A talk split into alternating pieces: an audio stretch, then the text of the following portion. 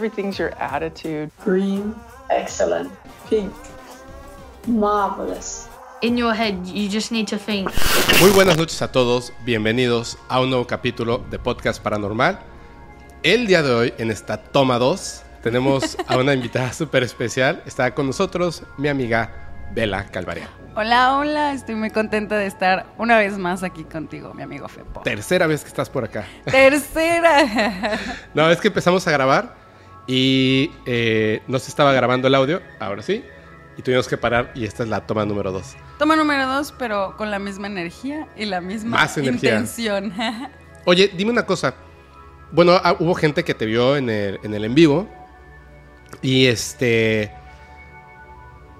Algunos eh, no te conocen. Entonces me gustaría que les contaras a qué te dedicas, cuáles son tus redes sociales y, y lo que quieras. Pues yo soy Bela Calvaria, yo soy cantante, cantautora, así que pueden buscar toda mi música por YouTube, en Spotify y vayan a seguirme a mis redes sociales, igual a Instagram, que ahorita es mi nueva cuenta porque me eliminaron mi cuenta pasada, así que vayan a darme apoyo y amor por la nueva cuenta que es Bela Calvariam 96. Digo, ahorita es provisional en lo que vemos si me devuelven la otra cuenta, pero mientras tanto ahí andamos. Y pues bueno, yo soy cantante, así que vayan a escuchar mi música, vayan a darle play Y amante de los fenómenos, y súper fanática de lo paranormal. sobre todo de los extraterrestres, ¿verdad? Me encantan los extraterrestres, como se los mostré en el programa pasado, los tengo en la piel porque realmente los tengo en la piel, así en el alma. Muy bien. Yo también, ¿eh? Yo también. Lo estoy en la piel y en el alma. Es correcto. Oye, eh, quiero hacer una brevísima introducción. Es como, yo siempre hago esa introducción, siempre hago la introducción, pero en este caso va a ser muy especial. Entiendo por los temas que vamos a tocar.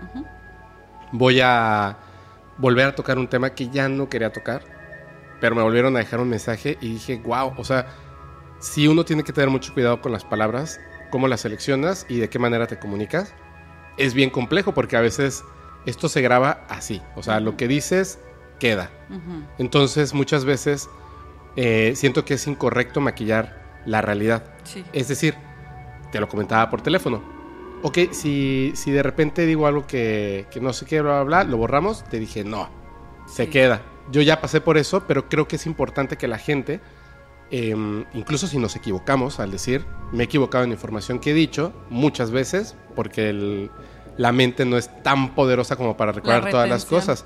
De hecho, hoy tengo un montón de apuntes como a veces. A veces tengo pocos apuntes porque no son tantos datos así de fechas, nombres específicamente, pero ahora sí.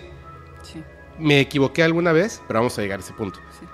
Y he notado algo que es en base a, por ejemplo, si alguien se equivoca en la manera de comunicar las cosas, no es que lo piensa así, o si lo piensa así, pues a lo mejor no concuerda con lo que nosotros pensamos, sentimos y más. Exacto. En estas, en estas cuestiones, yo hablé con, con Vela y me dijo, me gustaría hablar de los niños índigo. Es correcto.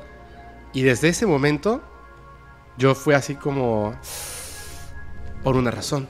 Pero aparte, mm, lo descubrí inmediatamente y dije, qué mal. Es esa condición de mi mente, de lo que he aprendido con el tiempo, a simplemente cerrar la puerta A la información. a la información y ni siquiera sabes por qué. Yo no sé honestamente qué son los niños índigo. Vi alguna vez en televisión, lo vi, eh, que estaban haciendo un reportaje sobre niños índigo. Me pareció, dije, ¿qué es esta fumada? Y lo quité. Después en algún momento alguien me habló de niños índigo y se me hizo como, como lo que, vuelvo a repetir, esto ustedes ya lo vieron, lo de Dolores Cannon. No es que yo, yo no estoy diciendo que ella miente. Yo no puedo decir eso. No dije eso. Lo que estoy diciendo es que yo no creo porque siento que está maquillada la verdad. Es decir, ¿cuál es tu fuente de información? Yo. Perfecto. ¿De dónde obtuviste la información? De personas hipnotizadas. Ok, eso es mm, complejo porque fácilmente podrían mentir en ese estado. ¿Esa es, ¿Esa es tu evidencia? Sí. Pero si tú crees en mí es porque eres una persona especial, eres un hijo del universo, etcétera, etcétera. Eso es lo que a mí no me cuadra. No que no le crea. Igual y tiene toda la razón y es cierto. Llevar el conocimiento en la fe, así como que tenerle fe porque él lo dice. Lo dijiste de una manera increíble. Sí, Conocimiento en la fe. sí. Es, eso es lo que yo pienso, pero también me di cuenta cuando me dijiste esto de los niños índigo, que inmediatamente, muchas veces en muchos temas, como cualquier persona, yo también cierro la puerta a la información. Y siempre estoy en el consejo así de escucha, abre tu mente, después forma un juicio. Pero te pasó con este tema. Y con el de Dolores Cannon. Claro. Y con otras cosas. Y dije, no, voy a abrir la mente, pero te comento. Lo que percibí en esos pocos segundos que vi en televisión que estaban hablando, tenían ahí unos niños que decían... Perdón, se estaba comiendo un cable, que decían que, que eran niños índigo. E- Es, es mi hijo y es niño índigo, ¿no? ¿Y por qué? Le, eh, le preguntaban, ¿no? Es que es especial, es bien inteligente, es diferente de los, de los otros niños. Y yo pensé, sí, bueno, pero ante los ojos de, de nuestros padres, todos y cada uno de nosotros cuando somos niños somos especiales, somos diferentes, somos más inteligentes que los demás. Pero no es cierto. Todos somos el mejor hijo a los ojos del papá. Claro, somos distintos y por lo tanto somos iguales. es correcto. Nadie tiene, nadie es así mucho más que el otro. La verdad No, es que no, no. eso no es cierto porque tú cantas, yo, Cada quien tiene sus yo no cualidades. canto, pero, pero de verdad, o sea, de ninguna manera, o sea, soy muy malo cantando, soy Pero muy malo en la cuentas música. historias de una manera muy padre y para tener poder contar una historia de la manera en la que tú atrapas también es un don. Yo hablo muy Es- rápido y luego no se me entiende. Pero es eso, o sabes. sea, cada persona tiene como que su don. Y entonces yo dije, ok, pero eso no me hace ser un niño índigo. Pero, aquí va la cosa. Pero todavía no lo sabes. Exacto. Cerré la puerta a la información. Cerré la puerta a la información y cada vez que alguien me decía algo de niños índigo, inmediatamente era, no, de eso no se va a hablar en el podcast. Y entonces hablando con Vela, me dijo, mira, es que está esto y esto y esto y esto es muy importante. No me contó nada, pero me contó un poquito, digamos, como, como La el, introducción. la introducción y dije, el problema no es la información, el problema soy yo que estoy cerrándole la puerta a esa O información. también cómo te la contaron. Porque también mala También. información, hay mala información y te malinforman. es correcto. Entonces también te confunden de lo que realmente es. Es correcto, es cierto, tienes toda la razón. Si te parece bien, digo, hay muchas historias que van a ir surgiendo por ahí y más. Si te parece bien, ¿por qué no empezamos con Voy eso? a, voy a aprovechar nada más de decir algo que voy a tener que leer ciertas partes de estos porque son como muy exactos, no tengo la retención para decírtelo como está aquí. Y también pido disculpas a la comunidad porque como lo dije en el programa pasado, tengo dislexia y llego a confundir ciertas palabras y las voy a leer, ya sabes. De hecho, otra vez. yo también voy a leer un montón. Nada más se me olvidó, perdóname, ya para empezar. Eh, yo les voy a hablar. Es un tema que mm, no es que lo vaya a dividir en dos partes. Hoy me voy a centrar en ciencia y algunos detalles que me parecen increíbles. Y otro día voy a hablar de unos casos de abducción. A lo mejor los, los cuento eh, un viernes o los cuento un miércoles en Twitch, no sé. Pero hoy me voy a centrar en otra cosa porque es muy compleja la información, porque es científica. De hecho, tengo muchas cosas también que voy a leer. Sí. Leer. Y este. También Es- pido disculpas es porque voy a leerlo y lo leer vamos mucho. a desarrollar en Sí. el tema. Es leerlo y lo vamos a platicar para que puedan entender poco a poco como que lo que estamos leyendo y no solo se aburran en el Claro. en lo que estamos leyendo. Pues venga, adelante. Pues bueno, vamos a hablar de los niños índigo. Para empezar, yo quiero aquí dar una aclaración. Yo siento que los niños índigo no se puede encasillar solo en los niños. ¿Por qué? Los niños índigo se supone que empiezan a aparecer a partir de los 70 Ujú. Lo que llega a decir que si empieza desde los 70 es que ya hay adultos índigo. Así es. Se denomina índigo porque su aura es de color azul, azul índigo. Ah, ajá. Esto se puede estudiar hasta, eh, se llama Kirlian, creo que el- el- con el aparato con el que pueden leer el aura. Que te toman como fotos, ¿no? Ajá, lo que toman. no, no sé la verdad cómo se llama, pero Sí, es toman como fotos y pueden este, leer tu aura. Entonces, por si se preguntan cómo sacan el aura, sí hay aparatos para, para este, ver tu aura. Ah, Ahí de hecho hay un efecto que es muy interesante de, perdón, es que me acordé de esto y está súper padre. Le toman a una planta, a una hoja de una planta, pues le toman esa como fotito y tiene su... Su sí, es como que luz. como si estuviera expulsando así como Es que pues energía, luz. que a poco a poco vamos a llegar a ese punto, pero pues los átomos tienen energía y Claro. emanan una radiación. Pero poco a poco llegaremos a ese punto también. Después agarran la, la planta, es una hojita como la hoja de maple más o menos parece, y le cortan un cacho. Entonces queda así, una parte en plano y la otra la hojita. Y le vuelven a tomar la foto y su aura sigue teniendo toda la forma de la hoja. O sea, el pedacito tiene aura de... El pedazo que ya no existe de planta sigue teniendo la forma de la hoja. Wow. Es, es como un poquito más desvanecida, pero sigue teniendo la forma de la hoja. Que eso me, me parece muy interesante porque cómo la hoja podría saber cómo es la forma de esa hoja. No siempre igual, o sea, está creciendo. Tiene memoria, de cierta Pero, está forma. pero es como si tuviera memoria el aura. El aura. No, porque ya no hay células, es un espacio vacío. Es interesante, ¿no? Sí, está bastante interesante.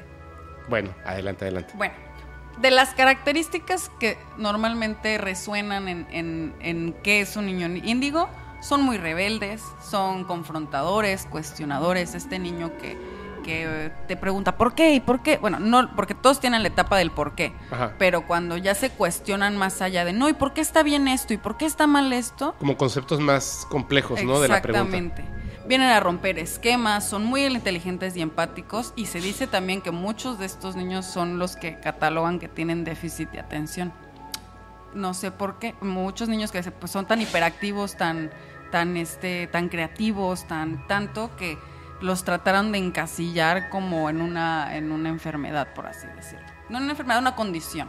Puede ser porque la, la manera de la educación, eso lo vi en un documental, la manera en la que está construida la educación, por ejemplo, en América, en, en, pues la mayoría de los países, es en base a la repetición, al aburrimiento. Y no funciona así, sino que la educación debería ser en base a la curiosidad. Es, es correcto. Y estos niños, si están curiosos, preguntando, etcétera, los dejas caminar y les vas otorgando toda la información posible, que eso es educación, entregar información correcta para que entonces ellos que generen sus propios conectomas y esa información haga clic en su cabeza. Es correcto. Y bueno, ellos se supone que su misión no es una misión en la que estén conscientes. Pero ¿por qué nacen los niños índigo en esta, en esta nueva era? Ya sabes. La misión de, los, de las personas índigo, porque así me gusta más decirlo que niños índigo, las personas índigo, es ayudar a entender e informar sobre lo que ha pasado antes de nacer, ayudar a organizar la información general que tiene la humanidad para entender por qué estamos viviendo lo que vivimos, lo que significa estar en este proceso como plan universal, como plano galáctico o como plan terrestre, y cuál es nuestro rol como humanidad dentro de este plano. En esto va Ajá. en el cómo hoy en día hasta las nuevas ciencias y las nuevas informaciones se están aperturando. Ya sabes, Pero tengo ahora dos preguntas. házmela. A ver, la primera es, ok, ajá.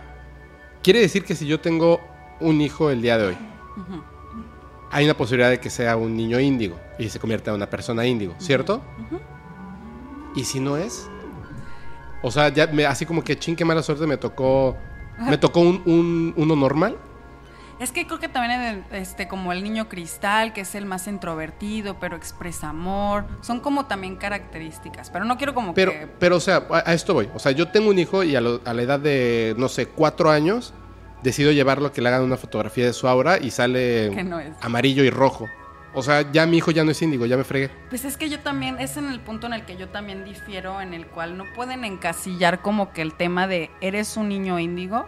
Digo, el por qué razón de los índigo es por eso, porque se supone que tienen una aura de color azul, pero vámonos al... ¿Y qué tal si tiene una aura color naranja, pero tiene unas capacidades increíbles, ¿no? Ajá. Es a lo que yo también digo. O sea, tú, uno puede cambiar el color de su aura. Se supone que sí, ¿no? O sea, es porque es el aura.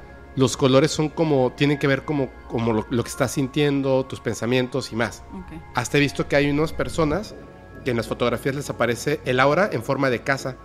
Como un dibujo de niño, Ujú. una casita. y le preguntan a. Es, es una foto de una mujer. Y le preguntan, porque en su foto sale la, la foto de una casa. Y dice que lo que pasa es que ella está. En lo que más piensa en el día es en tener su propia casa y formar una familia.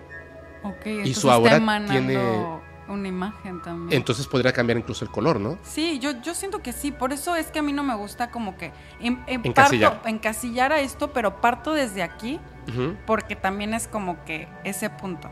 Info- como que informar de manera correcta Ajá. el hecho de que, ¿cómo, cómo lo digo? Todos podemos llegar a tener esas cualidades Ajá. que un niño índigo le denominan. Los niños índigo pues llegan a tener como... Esas cualidades que dijiste. Sí, aparte no, estos son como características de personalidad, Ajá. pero de cualidades de que puedan tener este, telequinesis o, o poder tener como que ciertas cosas ya pues sobrenaturales, Ajá. pero pues es lo que pasa, cuando es más notorio es cuando lo tienen más chicos, ya sabes.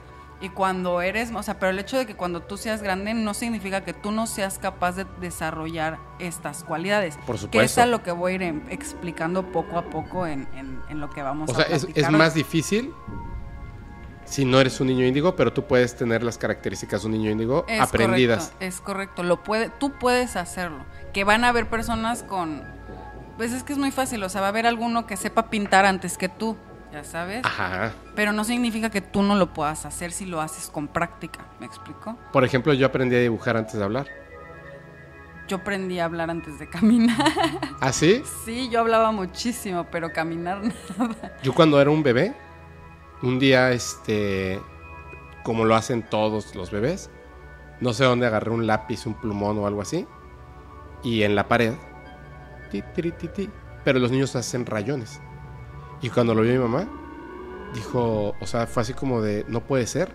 Era la primera vez que yo dibujaba algo y dijo, no puede ser, porque lo que hice es que dibujé una carita feliz.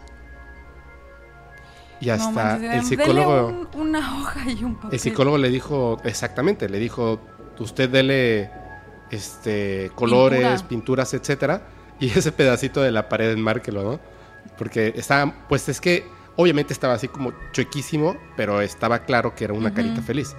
Obviamente no me acuerdo de eso, no me- Sí. me voy a acordar, pero hay una cosa que muy pocas personas saben. A mí me gusta mucho dibujar y dibujo demasiado bien. Lo que pasa es que por azares del destino, yo decidí hacer otro tipo de cosas que no tienen que ver con los dibujos. Entonces, pasa mucho tiempo en el que no tomo papel, este, lápiz, etcétera, y tengo malos aprendizajes para, o sea, me eduqué mal en la manera de, de pintar. Presiono muy fuerte el lápiz, eh, me desespero, quiero terminar rápidamente, etcétera. Pero cosas así como pequeñas las dibujo muy bien, o manos, etcétera, ¿no? Pero bueno, ese es otro rollo. Ahora, a lo que ibas a lo siguiente de la segunda pregunta que me... No te enojes. No. Es que es justamente lo mismo, donde, ¿por qué no cerramos a la información? Es que me hace ruido. Si dicen que a partir de 1970 están naciendo niños, que su misión es hablarnos y decirnos y entender y bla, bla, bla. Es las cambiarla, otras reescribir vidas- la información. Sí, bueno, pero ¿de dónde sacan esa información? Ah, bueno. Eh, eh, este, este preciso mensaje, Ajá. porque también en investigando, pues sí cuesta un poquito de trabajo como que entender. Y bueno, y, y, para qué, pa qué vienen, ¿no? Pero, pero exacto, o sea, es eso. ¿De Eso dónde sale? Sale. Esta- estas palabras las dice un niño índigo, que lo catalogaron mucho como un niño índigo, que se llama Matías de Estefano. Él es un muchacho que lo pueden buscar en Gaia. No voy a hablarte a profundidad de él, porque me falta mucho por terminar su investigación. Ok. Este, Pero, pero él te cuenta de sus vidas pasadas. Él recuerda todas sus vidas pasadas. Desde su vida más antigua fue, él estaba en, en Egipto en el río Nilo, ya sabes, desde esa vida antigua. Él de hecho cuenta que tuvo una, que fue de las primeras veces que se dio cuenta que algo estaba raro en él. Fue en una clase que estaban viendo algo en romano y él lo leyó y corrigió a su profesor. Le dijo, es que está mal escrito, no se escribe así. Y ya él lo, él lo tradujo como que de la manera correcta y el profesor así de llevo 20 años dando esta clase, claro. como que no te creo, ¿no? Hasta que llegó la próxima clase y le dijo, pues llevo 20 años enseñándolo mal. Así fue O como... sea, era algo sustancial. Sí, o sea, ya pudo así como que decir, aparte siendo un niño, ya Ajá. sabes, sin saber por qué, sé que está en romano, ya sabes, o sea, ni siquiera yo entiendo por qué lo estoy leyendo. O sea, pero, o sea, él podía leerlo, eh, las palabras, digamos, en romano, podía leerlas, sabía cómo se construían las oraciones, etcétera, pero no sabía que sabía hasta ese momento. Ajá, en este momento pudo comprobar con su profesor que, sí, lo que sí era real. Ajá, lo que él Su vida como romano, que en algún momento supongo que tuvo una vida como romano. Él recuerda cosas y como sueños que obviamente yo creo que van, van apareciendo, ya sabes, que no distingue si es sueño o realidad. como pequeñas memorias. Exactamente, pequeñas memorias que en el momento en el cuando ya lo compruebas como en esto que fue con su profesor, Ajá. ya fue cuando dices, bueno, ¿qué, qué está pasando? Creo que no estoy no me estoy inventando tanto lo que estoy creyendo, ¿no?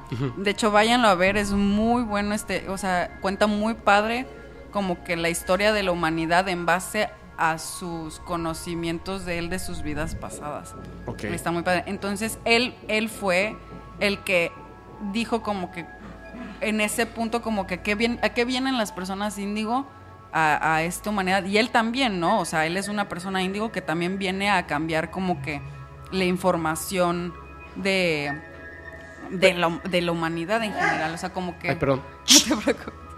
Pero aparte de ser, perdón, aparte de ser niño índigo. Ya no es un Él- niño índigo, ya es un adulto índigo. Ah, bueno, bueno, ajá. Aparte de ser una persona índiga, eh, él estudia a otras, a otras personas, o sea, ha tenido contacto con otros eh, personas índigas. No, o sea, con... con te de- ahí te voy a... Desconozco de esa información porque no tengo tanta... O sea, ahorita respecto a él.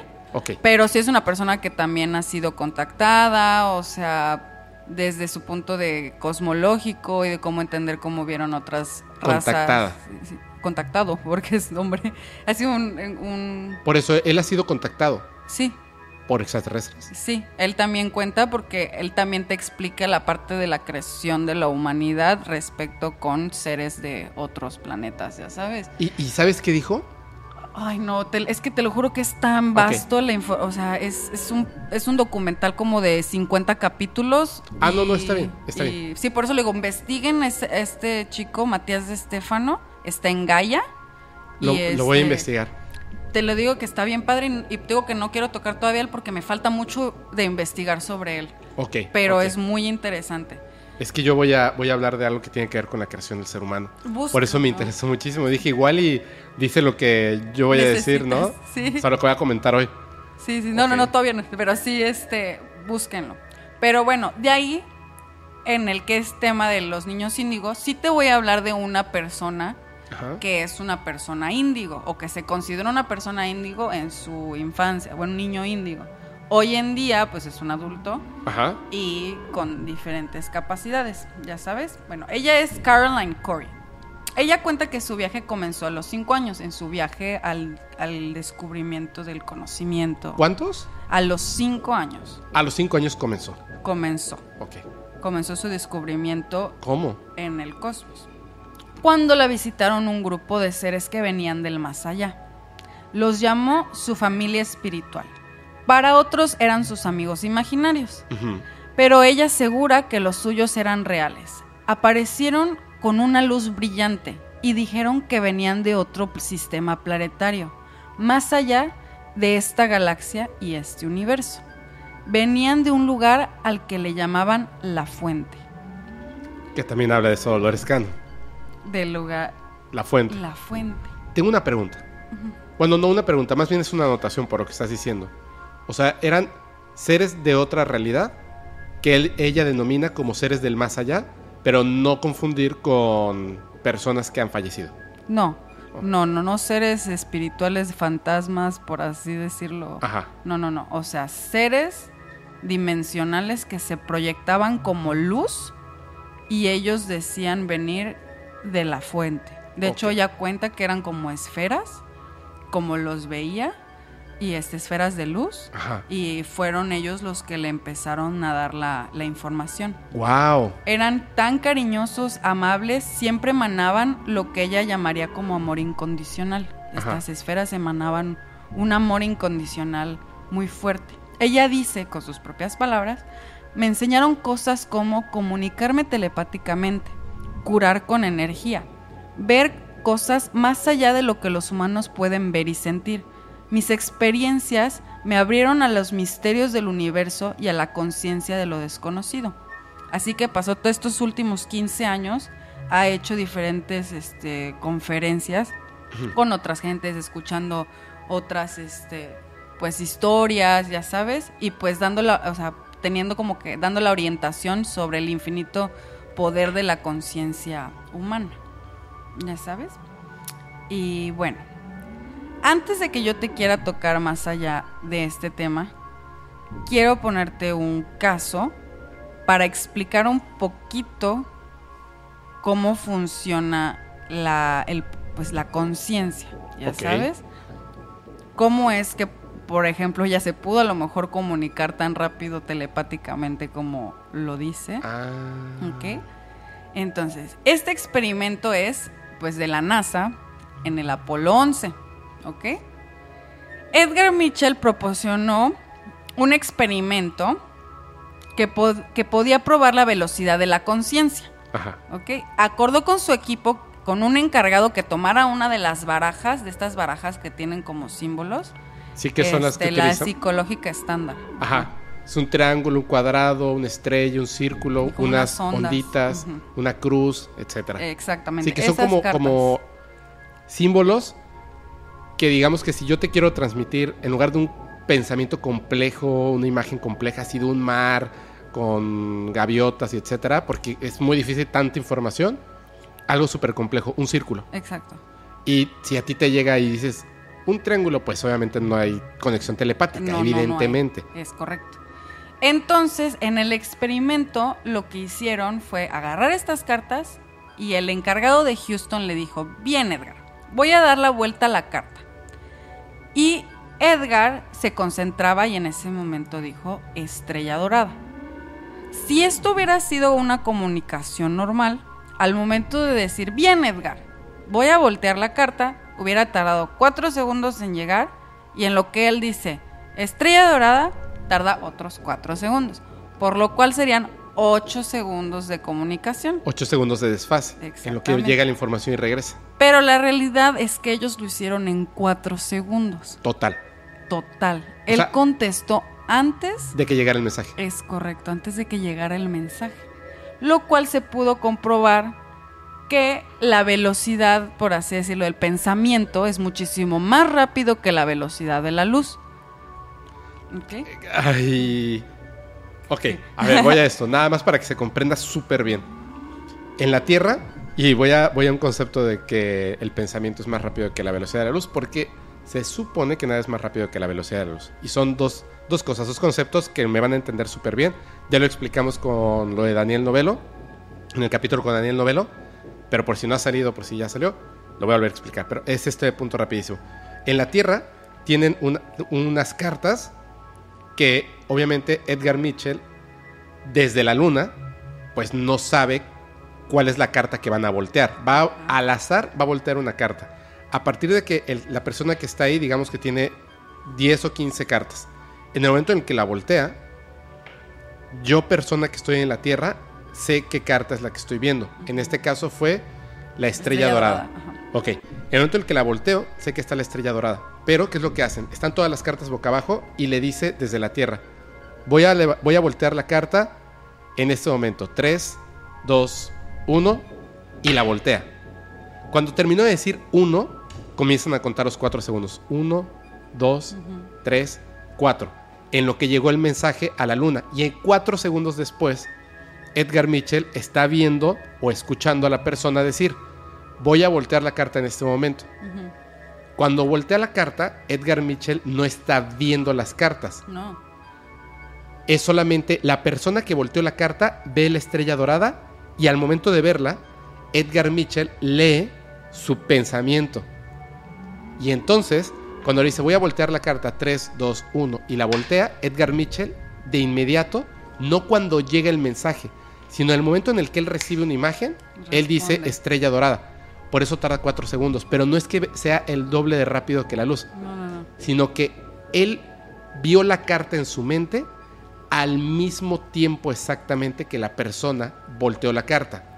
Pero es Y tardó eso. 4 segundos en llegar el audio Exacto, de de, Mitchell. respuesta. Claro, no es que sea el doble de rápido no, que no. la velocidad de la luz, porque el pensamiento no es más rápido que la luz. Lo que quieren decir es como tú lo explicaste exactamente. Él fue más rápido en poder comprender o, o poder leer la carta que estaba en, En la el- Tierra. la Tierra.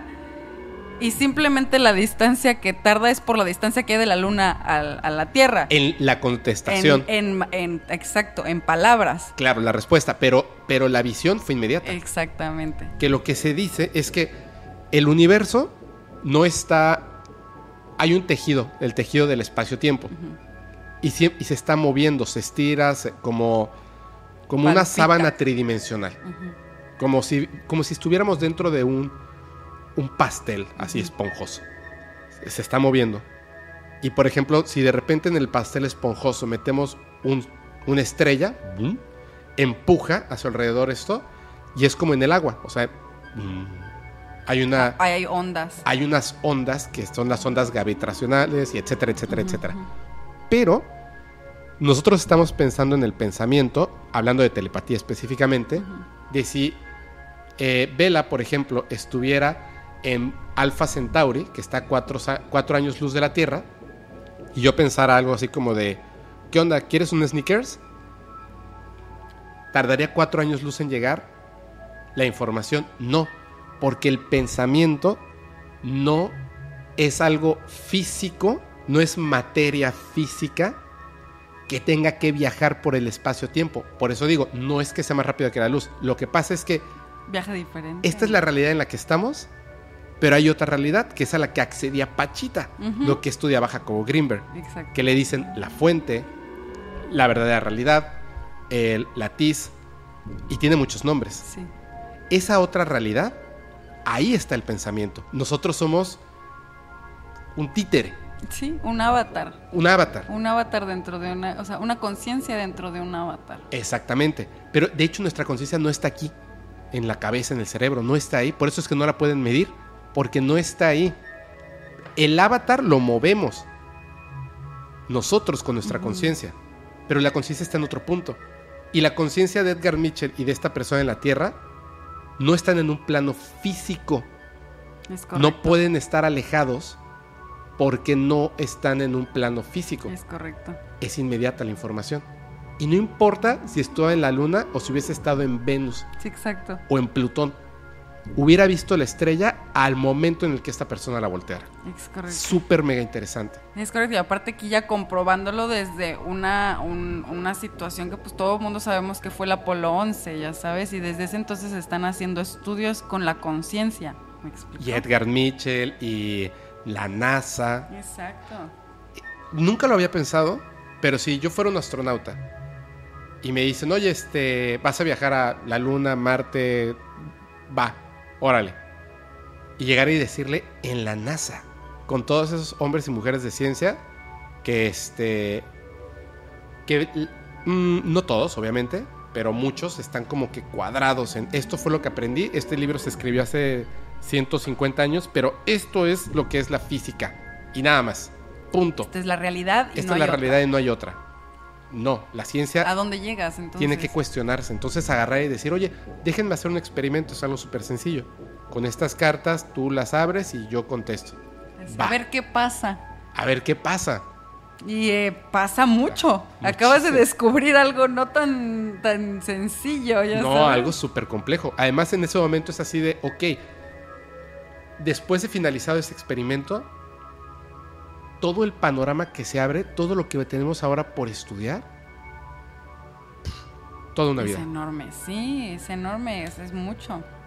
¿Y qué más pasó, perdón? Pero bueno, seguimos. Aquí, como les dije, les voy a hablar de Caroline, que era la que estábamos hablando anteriormente. antes de lo de la investigación de Apolo. Acuérdense que eso solamente lo dije para entrar un poquito en contexto.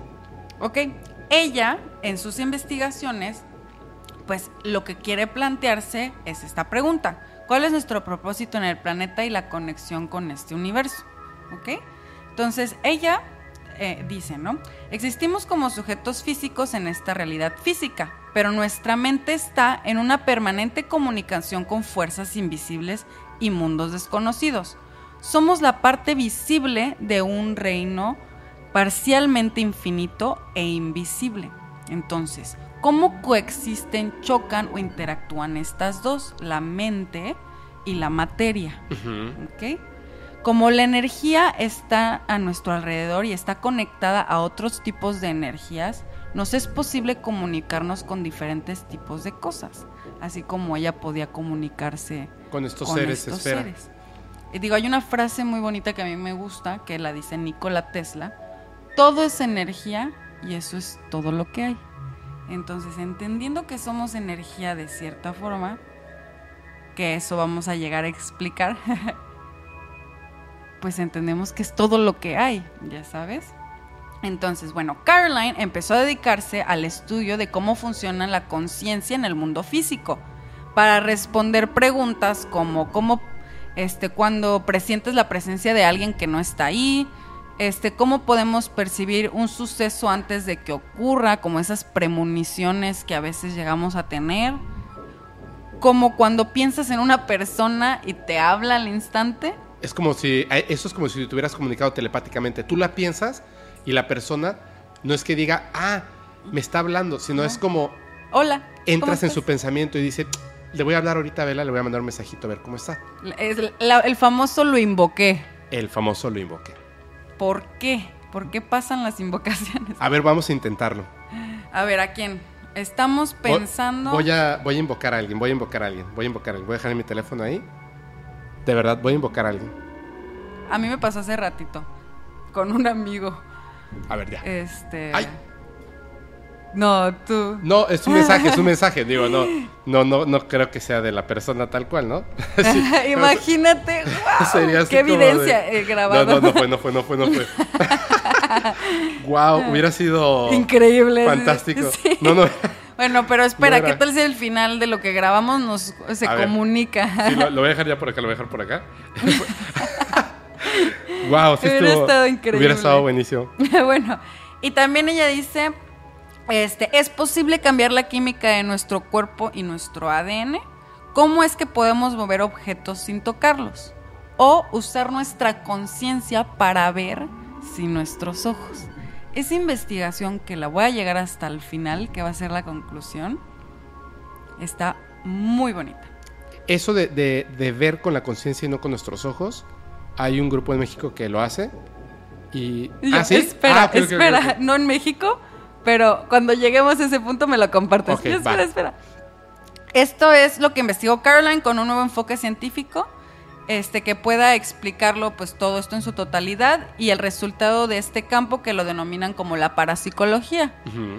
Este, que no solo pues, no se ha extendido, sino es un, se ha extendido universalmente este tema. Eh, esta, esta persona, que es Caroline Corey, este, se dedicó a juntar científicos para poder explicar las pues estos poderes sobrehumanos que los seres de la fuente le proporcionaron. ¿Ya sabes?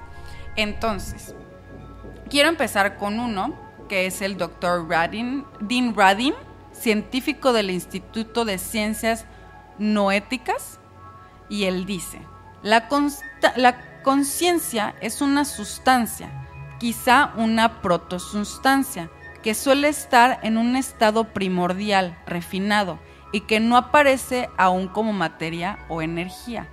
Pero de ahí puede emerger lo que vemos como el mundo físico, así como el hielo que se transforma de sólido a líquido, la misma conciencia pasa con diferentes pues estados, por así decirlo. O sea que la conciencia es, si dice que es una protomateria, que tiene sentido, obviamente no, no se rige por, por los este por las leyes de la física, como la materia sí, pero es algo antes de ser materia. Y también tendría sentido si es, o sea, me cuadra. Si dice que es una protomateria, el hecho de que tú con tu pensamiento puedas modificar las cosas y... ¿Puedo hacer una pausa? Sí. Es que me acuerdo de algo y si no te lo cuento, de... es eso. Hay una persona que se llama, este... Dios mío, ya hablé de él, es el que en, en Haití tuvo un encuentro con un demonio. Este, Daniel Blanco. Daniel Blanco. Daniel Blanco cuenta que estando en, me parece que en la, como en algún punto, como cercano a- al Tíbet o por ahí, donde habían algunos, pues, monjes, de hecho en la calle, así, que van así como con sus túnicas y todo. Él estaba con su grupo de, de documentalistas, o sea, eh, pues el fotógrafo, el sonidista, el productor, etcétera, ¿no? Y habían rentado un jeep. Entonces, van en este, en este automóvil. Él les estaba contando algo de, que tiene que ver con el demonio de Haití. Ok. Les estaba contando esto, pero pues él obviamente siempre quiere hacer más investigación y muchas cosas, ¿no? O sea, está como siempre en esa parte del investigador, que está recorriendo el mundo y está investigando. Siempre está uno como blindado, pero escuchando. Claro. O sea, no todo lo que así puedo ver a un demonio, pero incluso lo cuenta. Revisé primero la caja, el piso, todo. O sea, no me van a hacer aquí un acto de magia barato. ¿Me entiendes? Mientras estaba así, vio que se acercaba a su coche, bueno, al coche que habían rentado, se acercaba una persona, uno de estos como monjes. Comenta que no es como, como todos pensamos, o sea, algunas de estas personas pues están como más o menos, digamos, como en situación de calle. Ok. Entonces andan por ahí y ven turista, obviamente, te- se ven turistas y se acerca y, oye, este, y te piden... ¿Quieres ver al demonio? No, Sí. no, no, te piden dinero. Dinero. Y ya, ¿no? Un- Una caridad. Y la gente les da dinero. Entonces vio que se acercaba y dijo, ay, nos van a pedir dinero. Así como avánzale, ¿no? Y le hizo así como, no, no, espera, por favor, espera. Entonces se detienen, o sea, como que ya no avanza, y le dice, ¿qué pasó? Y le dice, eh, toma. Y le da una, ¿cómo estuvo? Ah, le dijo, ¿tienes un cigarro? ¿Un cigarro? Sí. ¿Tienes un cigarro que me puedas dar? Dijo, ¿quieres que te dé un cigarro? Dijo, es un momento nada más. ¿Me puedes dar un cigarro? Sacó su cajetilla, un cigarro y se lo dio. Esta persona, cuando vio que estaba sacando el cigarro, extendió su mano, como que la metió en el coche. Así, extendió su mano. Le- y le, pues él vio la mano extendida y puso el cigarro. Y él no jaló el cigarro, lo, dejó ahí y cerró su mano y le dijo, esto es para ti y para ti únicamente. Y cuando abrió la mano de vuelta, había una flor, viva. Y le dijo, ¿cómo lo hiciste? O sea, no, no hubo el, el truco donde cambia y algo, ¿no? Estaba ahí, dijo, tómala. Y le dijo, ¿pero cómo lo hiciste? Dijo, ¿cómo hiciste qué? Dice, ¿cómo cambiaste el cigarro en una flor? Y le dijo, no, sigue siendo un cigarro. Le dijo, no, eso es una flor. Y le dijo, bueno, se ve como una flor. Lo único que hice, y tú lo sabes perfectamente, es con el poder de mi mente, cambié los átomos. Y ahora se ve como una flor. Y si lo estudias, esto no es una flor, Es un cigarro. La cuestión estaba que esta persona ya lo había visto a él, entre la gente en un lugar en el que estaban, y se había acercado porque le comenta, él sabía, como que se había conectado, él sabía que le tenía que dar un informe, no se llama Daniel Blanco, me acabo de dar cuenta, él sabía que le tenía, se llama Miguel Blanco, perdón, Miguel Blanco, que le tenía que dar este, esa información porque él necesitaba abrir su mente, abrir su mente a una realidad. La magia no existe. Nosotros interpretamos como magia las cosas que no comprendemos. Pero con lo que estás diciendo es básicamente esta persona, con el poder de su conciencia, modificó la materia, Exacto. que es literalmente lo que acabas de decir. Es correcto. Y poco a poco va a tener más sentido la historia que contó Fepo respecto al conciencia, materia y la modificación molecular. A chihuahuas. Porque todo tiene un sentido desde un fundamento científico, que es lo que la gente quiere entender. ¿Por qué? ¿Cómo Ajá. lo explicas, no? Ok. Voy a seguir con este tema. Por favor, sí, adelante, adelante. Este. Ok, es. doc- aquí hay otro doctor, que, otro científico, que es un físico, que también entró a, a- a la investigación con Caroline Corey para, est- para estudiar estos fenómenos este, Parapsicológicos. Ajá. parapsicológicos. A mí me gusta decirlo como poderes sobrehumanos porque Sí. pero al final de cuentas todos los humanos somos capaces de tener estos poderes. Pero ya van a ver por qué. Entonces, Tom Campbell, que es un físico, él dice, desde la conciencia, la, la intuición puede modificar la probabilidad futura, puede modificar lo que sucede en el mundo físico, lo que implica que la conciencia es lo fundamental, mientras que el mundo físico es el derivado de la conciencia este, y que la teoría de la conciencia también debía este, contener teoría física. El mundo físico es producto del mundo de la conciencia. Uno está dentro del otro, no es uno Y ni otro. otro. Es todo en una misma. Ahí voy, espera. Vemos la realidad física y creemos que somos cuerpos físicos, caminando en una realidad física. Lo que, lo que somos realmente somos conciencia. Somos pedazos de conciencia cumpliendo el rol de avatares en un juego de realidad virtual llamado el mundo físico. Así es. Una conciencia llega sin memoria cuando accede a su avatar. Ese avatar es todo lo que conoce, así que toda su experiencia es la experiencia con el avatar, interpretando toda la data como nueva experiencia. Lo que sucede en verdad es que la computadora, o sea, bueno, la computadora le envía a esta unidad individual de conciencia un flujo de datos. Así es como se crea la realidad. O se hace, cuando uno nace, ese bebé llega vacío, llega sin información. El cerebrito y el cuerpito del bebé. Exactamente, Está vacío. están limpios. Entonces, mientras ese bebé va teniendo información, información, experiencias, es como él crea una realidad. Como lo que hablábamos prácticamente, lo de cómo transformar tu realidad a una realidad positiva, lo de... Es Lo de exactamente. Puedo hacer, puedo Sí, hacer una. sí. Ahí. Tú interrúmpeme, porque Es que- estas interrupciones son perfectas para... Lo- lo- me voy a ir rápido a eso. Es que es, es una, es una cosa que a mí me voló la cabeza y creo que les va a volar la cabeza a ustedes también. Wow. El hecho de que ya habíamos hablado, por ejemplo, con Jacobo Greenberg, que decía que estaba la latiz. La latiz no es un lugar físico al que puedes. Voy a la latiz, ahorita vengo. Sino que es donde, donde está la conciencia, pero no en un modo físico, porque no es física, es protosustancia. No es sustancia, no es materia. Nosotros vemos, observamos y creemos que lo único que existe es la parte de la materia, pero no. La materia es una consecuencia de la conciencia. Primero lo pensamos y después existe. Es correcto. Fepo, estás diciendo que yo estoy pensando en todo lo que está a mi alrededor, la pared, el color de la pared, el vaso. Sí, en lo que estás enfocado, estás únicamente en, esa parte consciente y crees que solamente eres algo físico.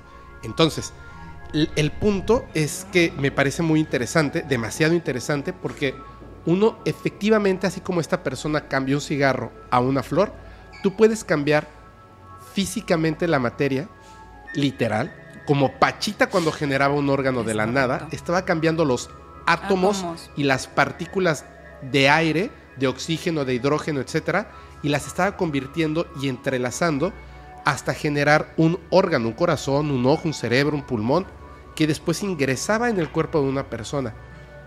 Físicamente nosotros veíamos eso porque es lo que nuestro cerebro comprendía con la información que poseemos, pero en realidad lo que está pasando es que se está reescribiendo la realidad en base a una conciencia poderosa, la de. Cuauhtémoc, desde otro lugar, la latiz. Nosotros estamos en la latiz, no lo sabemos, pero ahí estamos, no estamos dentro de nuestro cerebro. Pero Este es, este es un avatar. Por eso, cuando el avatar muera, yo sigo existiendo. Sí, solo se, tras, se transmuta. Exactamente, mi conciencia pasará a otro lado, pero en esta, en esta vida, con este avatar que te tocó en esta vida, puedes cambiar tu realidad de una manera asombrosa. Sin embargo, que es ahí donde entra la parte súper conspiranoica. Es a lo que voy. Yo me cierro la información antes de recibir la información, extrañamente. Qué importante abrirse a nueva información y utilizar nuestro intelecto. Pero, ¿cómo podemos razonar, pensar, enjuiciar? Cuando sabemos lo que significa la palabra inteligencia, pero la inteligencia no es conocimiento. Y la inteligencia aumenta con el conocimiento correcto dado. Si tu cerebro está lleno de información basura, tus pensamientos no van a ser inteligentes, van a ser pensamiento basura. Tu realidad Va a ser basura. va a ser basura. Y lo digo con todo el respeto del mundo porque creo que hay una conspiración muy importante al respecto de las personas que nos controlan en esta cárcel de la mente, que por supuesto que existe. Si a nosotros nos enseñan a no leer libros de verdad, no me refiero a, a novelitas malas, por así decirlo, de verdad, o sea, porque pueden leer lo que quieran, por supuesto, es- ya desde ahí ya está muy bien. Úsenlo de entretenimiento, pero no para, o sea, Claro, o sea, no me refiero, no se refiero a que abra una enciclopedia. Cultivarse, exactamente como lo que acabas de decir, cultivarse. Leer, eh, hace poco les enseñé un libro que dije, esto te puede cambiar la vida, ¿no? Este, El niño de pijama de rayas, este, eh, eh, no me acuerdo que este de las cometas, el perfume, o sea, hay muchas cosas, hay muchas cosas que uno puede leer que empiezan a cultivarlo, filosofía, poesía, etcétera. Porque entonces esa información está entrando a tu cerebro y tú vas a construir tu realidad en Base base a esa información. Como lo comentaste, el bebé primero está vacío, es un avatar nuevo. Exacto. Y la conciencia va a empezar a percibir estímulos, experiencias de su alrededor. Y en base a esos estímulos, conocimientos, experiencias, información, Sí, va a construir su realidad es correcto. la realidad de cada quien. Por supuesto, estas personas de poder, a sus hijos, saben perfectamente que su hijo y su hija no son esa bola de carne, con pelos, huesos, sangre, tripas, nervios. masa mundial. Ese cerebro y cráneo y todo lo que lo compone, ese no es su hijo. Es la conciencia que está en otro punto de la realidad Es que está controlando a ese avatar. Es. ¿Cuál es mi misión? como Instruirlo. claro, yo tengo el poder de este planeta y lo comparto con este grupo de personas. Mis hijos van a tener el conocimiento de cómo controlar este planeta y van a tener el conocimiento, porque con ese conocimiento otorgado van a ser monarcas, reyes, dioses. Conocimiento es poder. Conocimiento es poder. ¿Qué es lo que pasa? Es donde entra la parte de la conspiración. No es una casualidad, no es una casualidad No.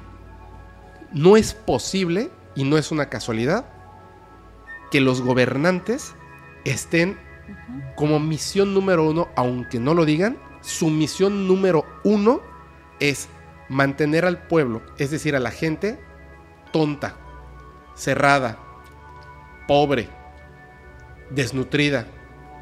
Y no solamente eso, Idiotizada en un canal de televisión. en la televisión. No solamente eso. Cuando tú descubres que estás viviendo entre la basura porque te han puesto una bota encima y no te dejan levantar la cabeza, es muy difícil acceder al conocimiento.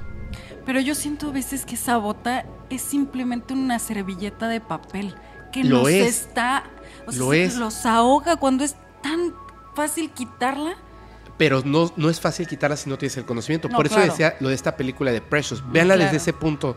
Esta niña eh, ha sido abusada por su padre, tiene hijos, cuando no ha acabado ni siquiera la preparatoria, está mórbidamente obesa, tiene mucho dolor por dentro, en su alma, pero ni siquiera puede expresarlo en palabras.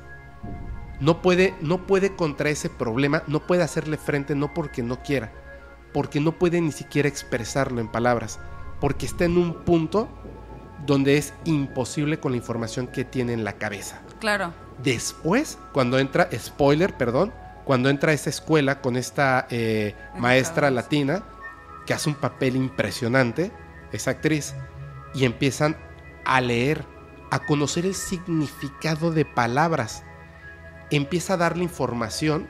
No, no está directamente lavándole el cerebro, esto que estás viviendo está mal, tienes que hacerle frente. no esta palabra significa esto. Esta palabra significa esto. Y el poder esta que palabra significa. esa palabra.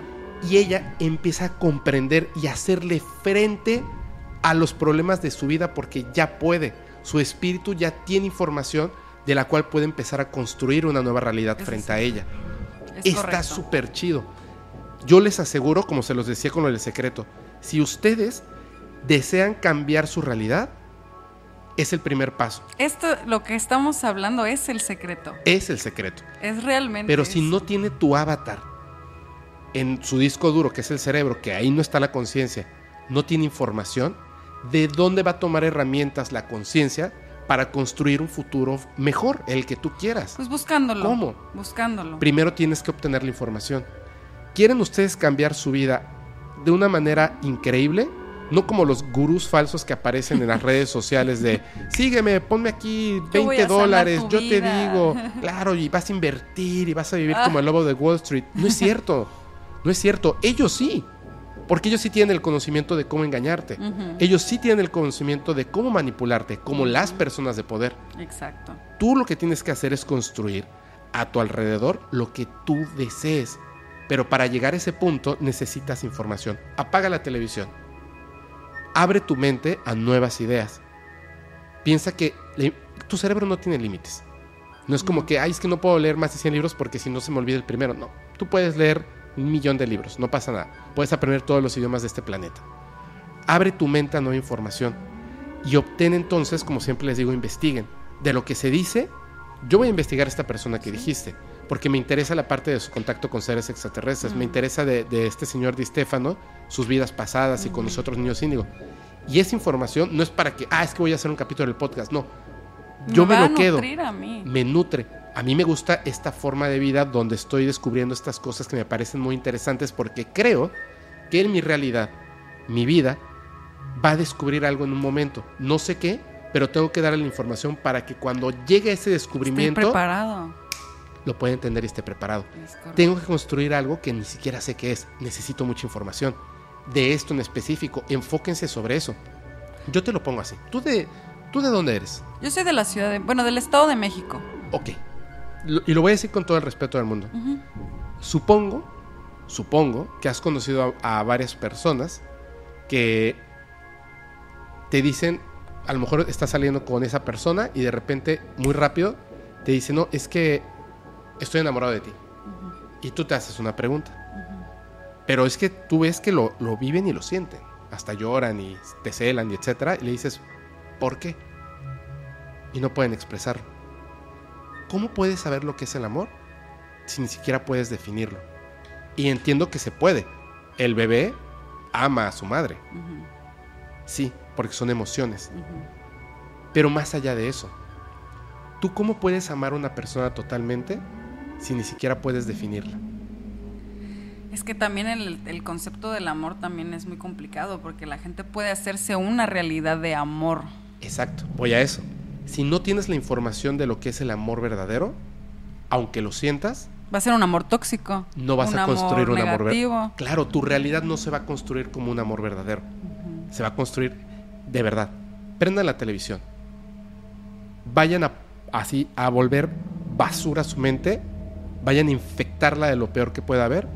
Y vean cualquier tipo de contenido en el que se gritan. Los hombres siempre son buenos si son guapos y tienen dinero. Las mujeres El príncipe Eh, azul. e- es buena porque es pobre. Y viene el terrible. Salvador Sí. a, a darle dinero y hacerla una mantenida. Se ponen el cuerno en cualquier programa de televisión como si fuera algo normal, como si estuviera bien, donde los valores que a los bisabuelos y abuelos que durante, uff, Sí, se pusieron de acuerdo en, a ver, pues es que no tendría que decir en los 10 mandamientos no matarás, pues no mates, o sea, eso lo sabemos desde que nacemos, ¿no? Es como una información que ya traemos ahí, la supervivencia de la especie. ¿Por qué, por qué ¿Por qué? ¿Por qué entonces nos están enseñando lo contrario? ¿Cierto? Venganza, dolor, odio, enojo, envidias. Porque volvemos etcétera. a lo mismo, el enojo, el odio, el rencor nos mantiene dentro de la cajita y nos enferma y nos hace llenarnos de cánceres, de cosas que nos matan, o sea, Quieren que seamos sumamente infelices, pero que vivamos ignorantes, infelices ignorantes sobre e todo. ignorantes. Y que tengamos esa falsa ilusión de que desde la ignorancia, desde el no muevo un dedo, Va a llegar el Mesías que nos va a salvar. Exactamente. Desde aquí, sin nutrir mi mente, sin nutrir mi cuerpo, desde aquí, acostado, con un chorro de deudas, desde aquí Mañana llega. puedo rezar y las cosas van a cambiar. Alguien más me va a venir a salvar. Yo le decía, hablando de otras cosas, yo platicaba con Vela hace rato, pero entra muy bien en esto. Le digo, es que la gente o quiere ser el villano porque el supervillano, porque la televisión y el cine y bla bla bla bla, toda esta caja de basura, ya nos pusieron como si fuera un icono de algo chido, ¿no? Sí. Ahí está un, un- un pobre futbolista que a su hijo le hizo una fiesta temática de es que es de un videojuego, no importa, güey. O sea, también hay otros videojuegos, o sea, no inventes que eso quieres darle como estás ayudando a, a destruir la mente de tu hijo, pero es tu decisión, o sea, cada quien hace lo que quiera, ¿no? Yo también estoy Lo un poco malo- en contra de que niños tan pequeños los adoctrinen con estas ideologías. Es que no debiera ser, no, pero están bueno. muy chicos para es que no debe ser, pero están adoctrinando ser el supervillano, donde se siente como soy soy más chido si Soy malo. si soy malo, si me burlo, si estoy como jode jode jode gente en internet, si me burlo de Shakira, de Piqué por problemas que tengan ellos que son meramente personales, etcétera, está mal. Pero el problema no es que esté mal o esté bien, sino que ya la televisión y la sociedad nos adoctrinó para eso. Y entonces decimos, ok, entonces tengo que ser el superhéroe. No, Solo tienes que ser buena persona y no Y perjudicar a los demás. piensa en ti. Tú eres el eje de tu universo. Tú eres el centro. No es el sol. No, tú eres el centro de tu universo. Tú. Todo gira alrededor de ti. Tú eres el que va a cambiar el entorno para cosas positivas para ti. Si tú cambias el entorno para cosas positivas para ti, inmediatamente estás cambiando el entorno en De cosas positivas para los demás. Eso es. Y Sí. como eso, vas emanando energía negativa, lo único que vas a traer son cosas negativas a tu vida, no vas a poder avanzar si sigues pensando, no, esto es malo, esto es, es lo odio. Lo único que vas a traer es lo mismo que tú Lo vas a construir. emanas, exactamente. Los átomos del universo se van a poner en orden exactamente para lo que tú quieres. Exactamente Porque para lo que tú tú lo quieres. estás pensando y tú lo proyectas, tú lo creas. Entonces, si tú piensas algo positivo, todo lo vas a hacer. Es lo que estábamos igual comentamos y yo, yo lo dije. Yo estuve en un estado depresivo el año pasado que me costó mucho, casi todo el año. Pero hasta que llegué a un punto en el que yo me dije a mí misma, si yo no salgo de aquí, ahora sí que si yo no vibro alto, nadie me va a sacar de aquí. Entonces yo tuve que ser conciencia de que si no soy consciente, valga la redundancia, de que yo soy la única que construye mi realidad, nada va a cambiar, o sea, y la única de manera de ver un cambio es teniendo un cambio de conciencia. El decir, ¿sabes qué? Sí, no, no es fácil dejar de enojarte, ¿no? No es fácil dejar de llorar, o sea, no puedes no controlar ciertas emociones, pero sí puedes decidir a dónde las vas a llevar. O sea, si me enojo, pero ¿qué? Enojo y rompo una puerta y golpeo, o me enojo y digo, a ver, voy a respirar tres segundos, cinco o diez, pero voy a calmarme y voy a tomar otra decisión. Es como lo que dije, o sea, yo estaba deprimida. ¿Y qué iba a hacer? Llorar, tirarme en mi cama y volver a llorar. Pues eso solo me va a llevar a lo mismo, a llorar, estar deprimida y estar en mi cama. Entonces, Claro. mejor cambia el patrón. Pero todo siempre para un punto positivo. No cambien el patrón para algo negativo. Porque no solamente vas a dañar el de al lado, te dañas a ti mismo también. Y a tu vida. No vas a querer tener una vida. La vida es tan corta y tan fugaz que no vas a venir a hacer daño y hacerte daño a ti también. Es que, de verdad, hay muchas cosas que suena como, como lo que dice todo el mundo. Sin embargo, por eso le estoy diciendo, o sea, piénsenlo de esta manera. Hay científicos importantes, literalmente, en la NASA, o sea, en el top cuando están mandando al hombre a la luna, en el top, así en la cúspide de todas estas personas de ciencia que están estudiando cómo la conciencia se mueve, cómo, o sea, funciona, cómo la conciencia modifica la realidad, eso están estudiando de una manera potente. Y ¿Por sabemos, no verlo, no tomarle la importancia. sabemos que hay personas que nos quieren mantener como esclavos de la mente, porque obviamente el poder no puede ser infinito, o eso creemos. Entonces, si ellos tienen el poder, nosotros no, eso es lo que piensan. Y nos tienen que mantener sin poder, esclavizados, agachados, deprimidos, enojados, etc. Yo le decía a muchas personas, o sea, obviamente siempre es importante cuando uno está en depresión que haya una persona que te escuche. Pero ir a terapia, hacer tus medicinas, al salir de la depresión tampoco es un es un mindset, un estado de mente, ya me voy a poner bien, y ya estoy bien. No, o sea, ve al doctor, toma las herramientas para sanarte. Así El, es. el cerebro es un órgano también, y la gente no le pone atención a eso y hay que pero curarlo. tienes que decidir. Tiene que haber un momento en el que tú decidas. Yo se los he dicho un montón de veces. es- pero es que eh, dentro de mí no quiero. O sea, sí quiero porque ya no quiero estar así, pero no puedo con mis pensamientos. Pero aunque no quieras, hazlo. Miéntete. Ajá. Hazlo. Exacto, miéntete. Miéntete. Porque va a llegar un momento en que tu cerebro se va a olvidar que es una mentira y se va a convertir en una realidad. Literal es eso. Pero no puedes tomar ese punto, por eso decía, nadie puede ser el superhéroe y no debieras hacer el supervillano. Porque yo no puedo ir y de una llamada telefónica quitarle la depresión a otra persona. Eso es No, imposible. eso es trabajo de uno mismo. Eso es, puedo apoyarte. claro. Pero entonces hay muchas personas que lo veo y digo, no lo critico. Yo ya pasé por eso y está de la... Así. Sí, horrible. Una chica me ayudó a salir de la depresión. Y estaba, y estaba, y estaba ayudándome, ayudándome, ayudándome. Nadie más lo hizo. Nadie más lo hizo porque perdieron como la fe, el, perdieron... Este, es un trabajo muy pesado. Horrible. Y ella lo hizo y se lo voy a agradecer toda la vida. Y a veces me, me quedo pensando, ¿y si se hubiese cansado de mi actitud depresiva y me hubiera dejado ahí? ¿Qué hubiera sido de mí? ¿Sabes qué hubiera pasado? Hubiera salido de la depresión. Porque en realidad todo lo que hizo fue mucho, Fue acompañarte. claro. La depresión comenzó a, a irse al piso y cambié mi vida en el momento en el que yo un día desperté y dije, no, ya, esto ya no puede seguir así. O hago algo, me hundo más. Y me metí a bañar temprano. Ese día todo empezó a cambiar, pero fue mi decisión interna. Y todos los días era una lucha de cada segundo muy fuerte, muy fuerte. Y cuando siento eso otra vez, no me lo permito. Yo también, soy igual de... Hacia arriba. No, no, no, no, ya sé cómo es este sentimiento. Es lo que digo. ¿Qué, qué estoy haciendo mal? Si estoy, si estoy cayendo en este sentimiento es que estoy repitiendo un patrón que me lleva a esto.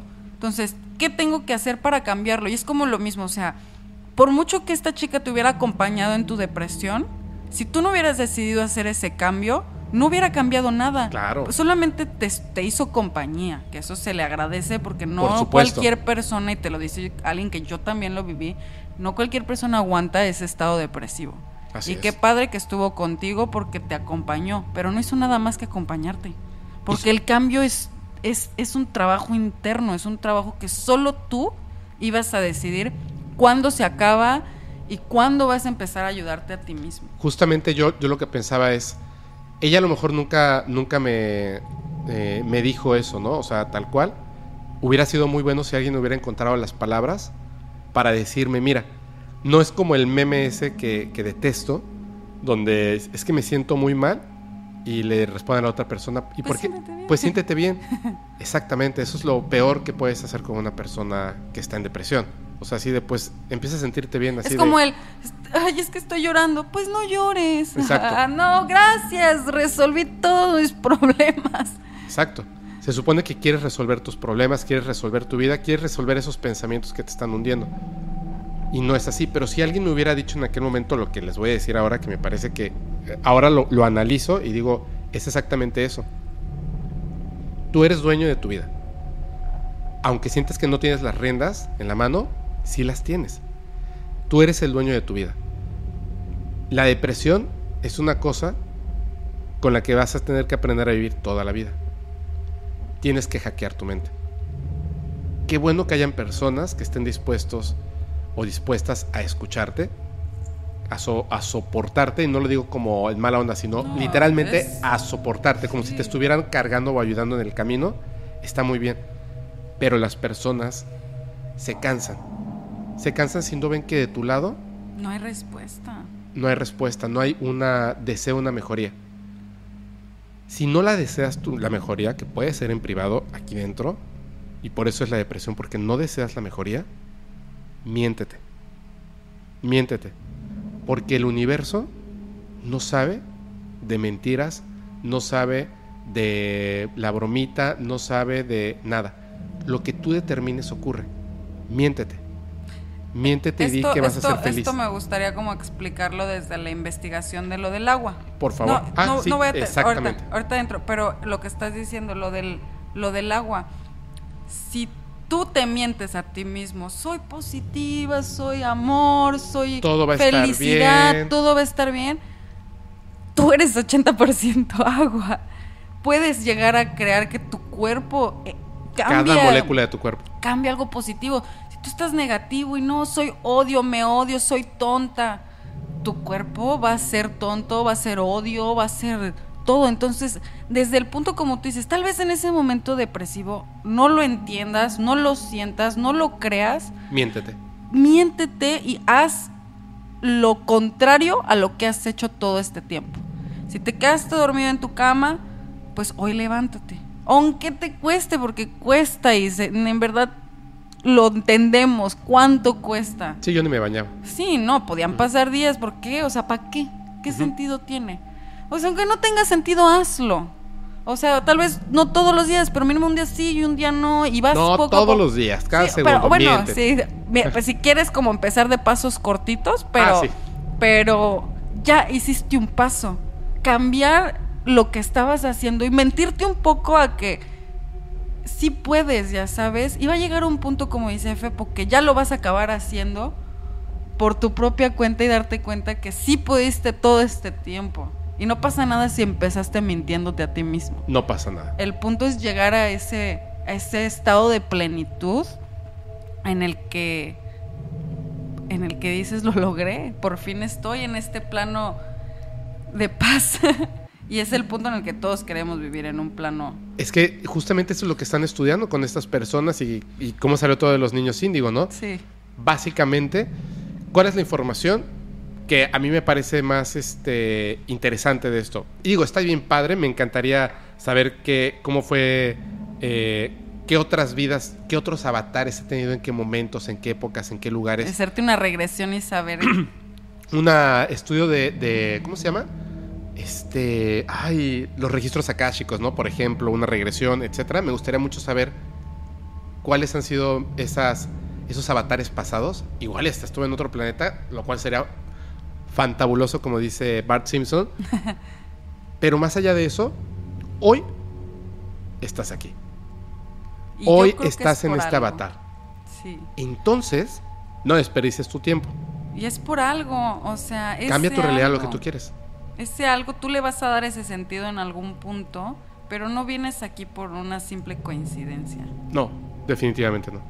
Y ni conoces a las personas por una simple coincidencia. Todo viene, todo tiene su porqué y, y tú solito te vas a dar ese porqué.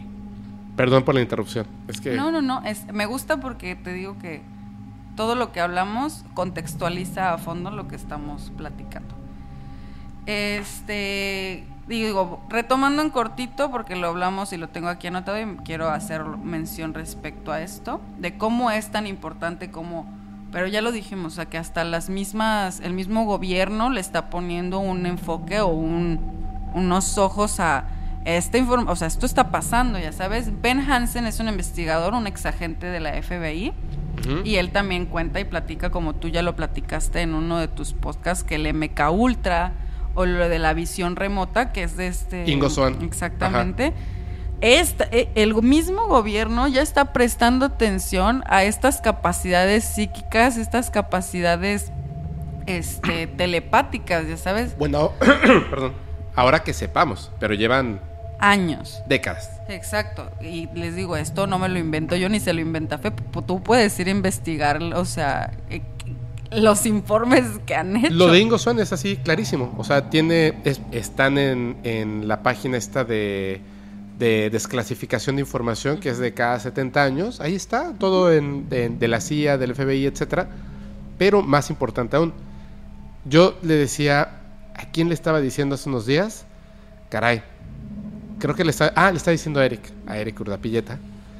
Le decía, amigo, de verdad, siempre fíjate primero en el subtexto y no en el texto. Cuando algo sea importante que hables con una persona, con una información que veas, una noticia, etcétera, subtexto y luego texto.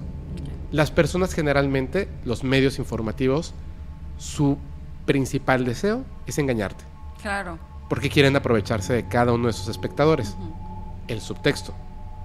Si sale el reportero este a decir, no, este, es, todo esto está mal, siempre están mintiendo, hablando de algo en específico, busca la información real de ese hecho. ¿Por qué me mentiría? Pues porque si te miente y genera odio y genera ese tipo de cuestiones, recurrentemente vas a ver su programa para estar así como llenándote de más odio y hablar mal del gobierno, todo el mundo le gusta hablar mal del gobierno, etcétera. y por supuesto se vuelve un negocio para esa persona Claro. y es te mantienen esclavizado. Uno, dos, el subtexto siempre es lo más importante. Siempre, siempre, siempre, siempre es lo más importante. Yo les pongo una pregunta para que se entienda cuál es el subtexto. Y voy a hacer una pregunta. El subtexto es el siguiente. Cuando llega una persona contigo y te dice, ay, no seas mala, te dice una amiga, préstame dinero o préstame este saco, te lo voy a devolver. Tú sabes que no. No, no, que no me regresa. El subtexto es que la forma de decirlo, la construcción de las palabras, la historia de la persona, etc. Hasta en un tweet, en una carta, en un mensaje, tú puedes leer un subtexto. A veces están mandando una información a una persona, pero le están mandando otra información a otras personas, como en los campos de cultivo, como lo hacen con los correos electrónicos entre estas personas de poder que no llegaron a, la presidencia de Estados Unidos, que es un caso famosísimo que no puedo decir porque censuran el video. Hay un subtexto. No están pidiendo comida de esa manera. ¿Ok? Hay un subtexto. Ese es el que tenemos que leer. ¿Cuál es el subtexto de la siguiente pregunta? Dice el gobierno de Estados Unidos que en los años, no recuerdo, pero me parece que entre los 40, 50, 60 y 70 estuvieron investigando percepción extrasensorial, Ok. telequinesis, telepatía, eh, visión remota, etcétera, con muchas personas. Y llegaron a una conclusión. Sí hay algunos casos mínimos de personas que pueden llegar a mover objetos algunos mm, milímetros, algunos objetos no muy pesados, pero necesitan mucha energía y terminan rendidos para mover un cuadrito de papel un centímetro. O telepatía, pero mm, como que no llega bien el mensaje, realmente no, no pueden ponerse de acuerdo si sí, la visión remota definitivamente no existe. O sea, todo esto de la percepción extrasensorial, pues no es cierto. O sea, no es cierto y no vamos a seguir investigando, no nos interesa la verdad. ¿Y qué dice Rusia? Exactamente lo mismo. ¿Y qué dice China? Exactamente lo mismo. ¿Y qué dicen todas las naciones del mundo? Exactamente lo mismo. Yo hago la pregunta. O sea, O sea, de repente todas las naciones del mundo decidieron decirnos la no verdad. quiero. O el subtexto es, no quiero que mis enemigos de otras naciones sepan que sigo invirtiendo en esto, porque es muy, muy, muy, muy, muy importante. O sea, algo tan grande, ah, ya no lo quiero investigar. Ya como que me dio flojerita. Exactamente. No manches, y con ese tipo de cualidades, o sea, ay, es que vi que alguien medio podía leer la mente, pero como que medio, pero ahí lo voy a dejar. O sea, van a explotar el saber esa información muchísimo. A nadie no le interesa esa información. Y obviamente, como dices tú, no le voy a avisar al de al lado que Claro. estoy investigando esto. O sea, Exactamente. Subtexto. Subtexto. es correcto. Ah, es ahí donde tenemos que llegar a ese punto. Por supuesto, esto es hiper recontra real. Ujú. Y además, no solo. Qué bonito están esos que. Ay, Esos dijes. No solamente es real, sino que además es quizá una de las informaciones más importantes que debe de tener el ser humano. Claro. Y lo repito y lo resumo. Tú puedes cambiar tu realidad átomo por átomo todos los días. Molécula por molécula. Y a eso vamos quieras. a llegar Venga. poco a poco. Aquí te voy a hablar de otro doctor. Te estoy dando como que el, el- la conclusión más así De científicos. de científicos. Este es Dr. Rudy Child. ¿Cómo? Este, S-C-H-I-L-D. Child. Child. Child. Es, ah, es- ok, sí. Child. sí es Child. Sí. Es, él es astrofísico de Harvard en eh, Smithsonian. Harvard Smithsonian. Este, él dice, físicos de 1920 a 1930 reflexionaron mucho sobre esto, o sea, donde estaba Einstein y toda esa época. ¿Ok? Reflexionaron mucho sobre esto y llegaron a la conclusión de que la conciencia debe estar presente, incluso cuando no existe forma directa de detectarla. Solo podemos ver su, su efecto físico. La conciencia como un todo puede ser descrita por el atributo cuántico, pero el atributo cuántico no sigue las leyes de Newton. No es físico, es parte eh, completamente diferente de la descripción de la materia del universo. Las ondas que describen la materia son esféricas que eh, y rodean la materia, pero las ondas de la conciencia existen en el mismo espacio cuántico, que existen en el mismo espacio cuántico, son espirales. Ello se centra en la cualidad de rotatoria, ya que es una cualidad que es intensamente compartida con la estructura general de la materia del universo. O sea, hace la galaxia gira en forma espiral, nuestro este, sistema solar gira en forma espiral. Bueno, Entonces, es. ajá, bueno, más o Sí, menos. es, es, es- es un, es un óvalo, no es totalmente perfectamente sí, sí, sí. redonda. Este. Bueno, la rotación de las galaxias, de los ¿Sabes planetas. ¿Sabes? Dos cosas. Eh, o sea, por la época, 1920-1930, estaba como, como muy joven, ¿no? Los estudios de Einstein, pero. Sí. No, Me- pero desde, desde ahí. Ah, o sea, desde ahí. Pero me parece una cosa bien interesante. Es más, así, tal cual. Piénsenlo ah, en la foto hasta en blanco y negro. Si nosotros vemos un átomo, o sea, voy a, ahorita voy a ver la foto en blanco y negro. Si nosotros vemos un átomo, que está en las fotografías, parecen esferas, pero no son esferas. O sea, el protón está allá adentro micro. Y lo que vemos que parece una burbuja no es, es el, el electrón o electrones, dependiendo de qué tipo de átomo sea, que está no dando vueltas, sino que está como en un espacio cuántico donde aparece y desaparece y hace como un enjambre, o sea, está en tantos lugares a la vez que hace como, como una esfera de energía. Lo que dijiste, la materia, forma esférica. Pero lo de adentro está girando en espirales así. Sí, pero digamos al final es Ah, sí. se ve como, Sí, sí, sí, como esférico, ¿no? La materia. Un átomo, materia, y se ve como esférico.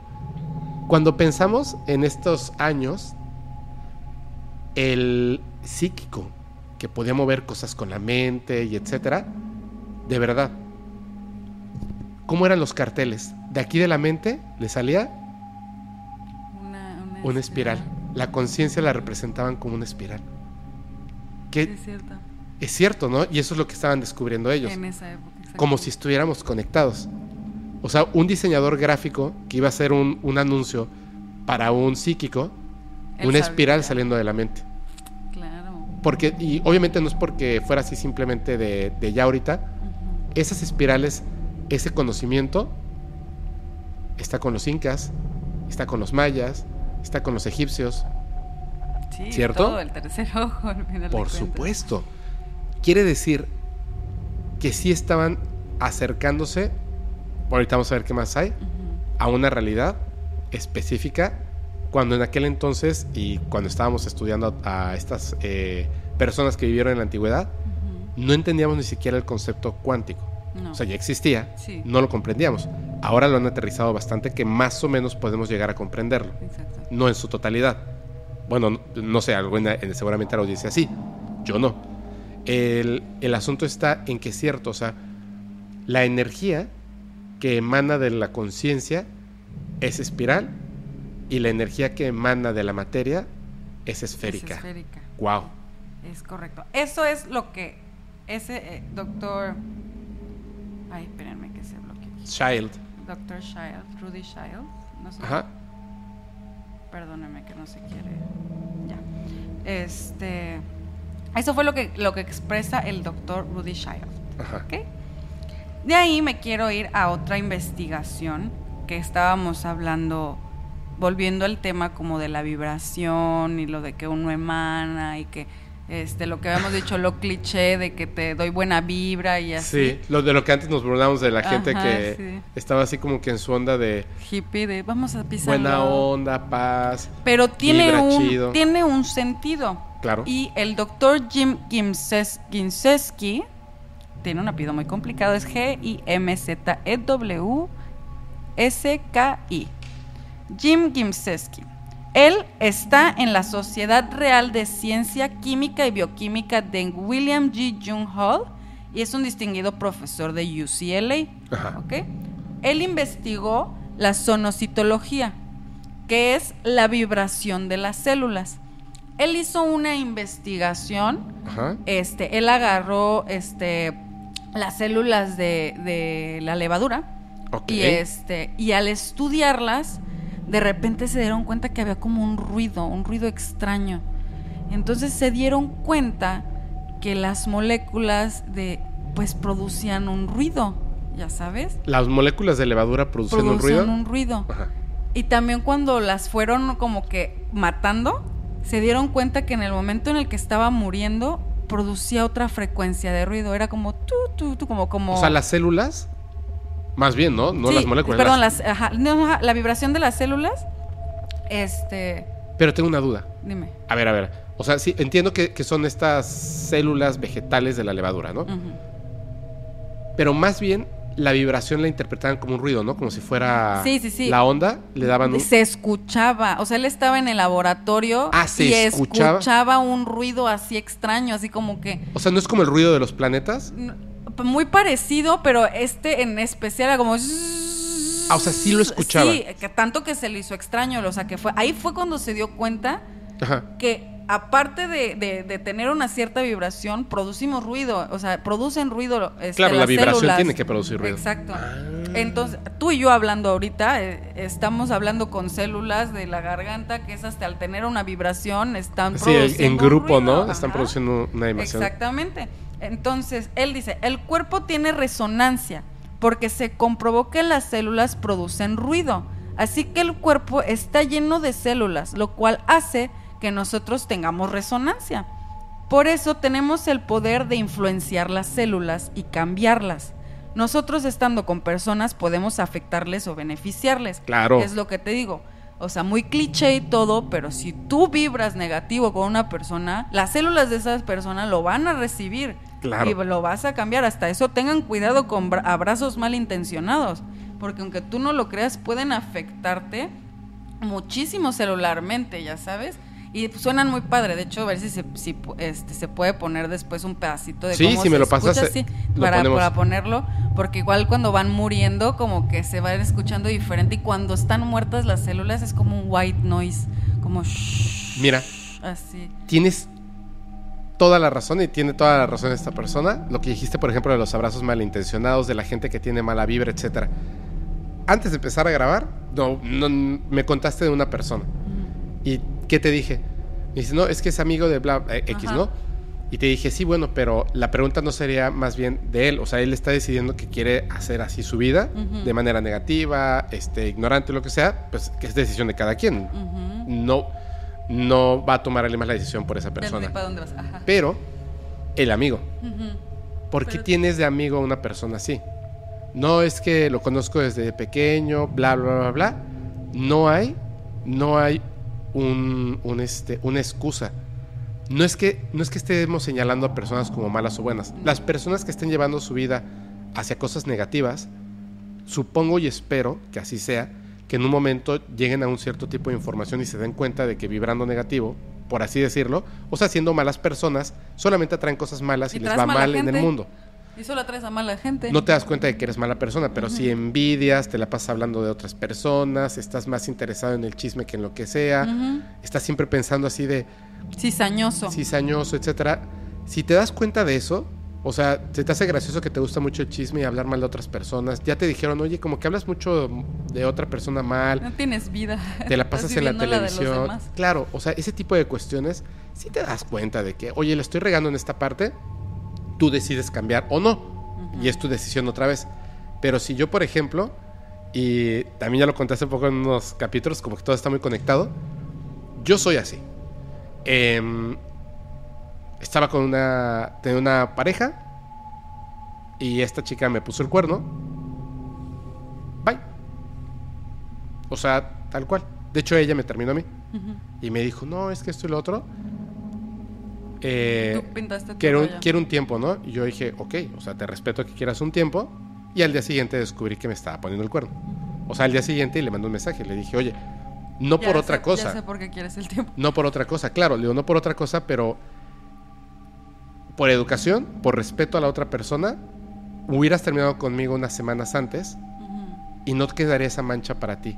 ¿Me entiendes? O sea, al final, pues a mí me vale pepino. Qué bueno que, que esto se aleje de mí. Pero eso se queda contigo. O sea, tú, estás- tú eres la persona, o sea, tú estás construyendo tu realidad de esa manera. Exacto. Y ya. Pero a partir de ese momento, ya no vuelvo a hablar contigo. Te elimino de todas las redes sociales y más por una razón. No por el hecho de que me hayas puesto el cuerno. ¿Eso qué? Eso no pasa nada. O sea, mejor. O sea, mejor me alejo de ti. Yo no quiero Sí, estar sí. con el que me ponga el cuerno.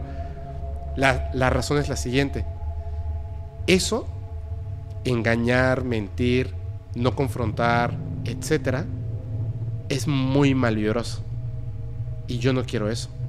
Sí. Una vez una persona me dijo, Es que ella también ha de estar en una sintonía de vibranza baja. por supuesto, también. por eso no la critico, pero cada quien decide en qué momento No, no, no, cambia. evidentemente te afecta en cierto punto. Tú fuiste el afectado. Un amigo me dijo una vez, no un amigo, una persona que conozco, pero no es mi amigo, me dijo, eh, así como, no es a decirle nada a mi mujer, de que estaba con otra persona.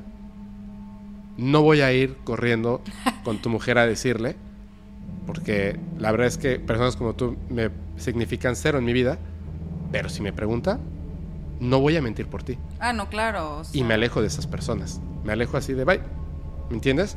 Porque hasta en la vida, como dicen, la sal, hay que ponerle sal a la comida y, y chilito al taco. Por supuesto, o sea, nadie es un santo.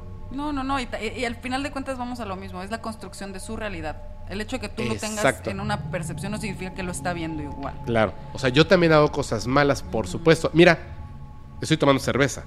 ¿No? Alguien podría decir, oye, pero esto es algo muy malo. Sí. Yo fumo yo tabaco también. y me dicen qué horrible que fumes tabaco, pero al final de cuentas es... Pero tú decidiste construir esa realidad. Yo decidí construir esta realidad. Y si deseo cambiar esa realidad, la podría cambiar, ¿no? Eso es lo que se está diciendo. Que sí dejen Por de fumar tabaco, por favor. Pero a lo que voy es a lo siguiente. Yo en algún momento, por ejemplo, estuve en el mundo consumiendo lo que no puedo decir porque se censura. Sí, Lo hice sí, mucho tiempo. O sea, no mucho tiempo, pero mucho tiempo para Yo- de lo que yo quisiera. sí. Y un día decidí que no más y todo el mundo me dijo así como, o sea, de ese grupo Cuando te sales de ese, yo tuve una etapa igual, que era muy fiestera. y te quedas sin amigos. Cuando dices, no más, ya no tienes esos amigos. So, se- se- pero así se olvidan de ti. Y qué bueno. Sí, porque no te llevaban a nada bueno. Exactamente, pero yo estoy decidiendo eso. Claro que si yo fuera a lo mejor un rockstar así como, no sé, este... Este, el Mick Jagger. o Mick Jagger, o sea, me dirían, no, o sea, esto es... Es su estilo de es- vida. Ese es mi estilo de vida, es lo que me gusta y esa es la realidad que yo quise construir. Ok, ese es tu problema, ¿no? Eso es a lo que voy, pero yo no sería amigo de alguien así.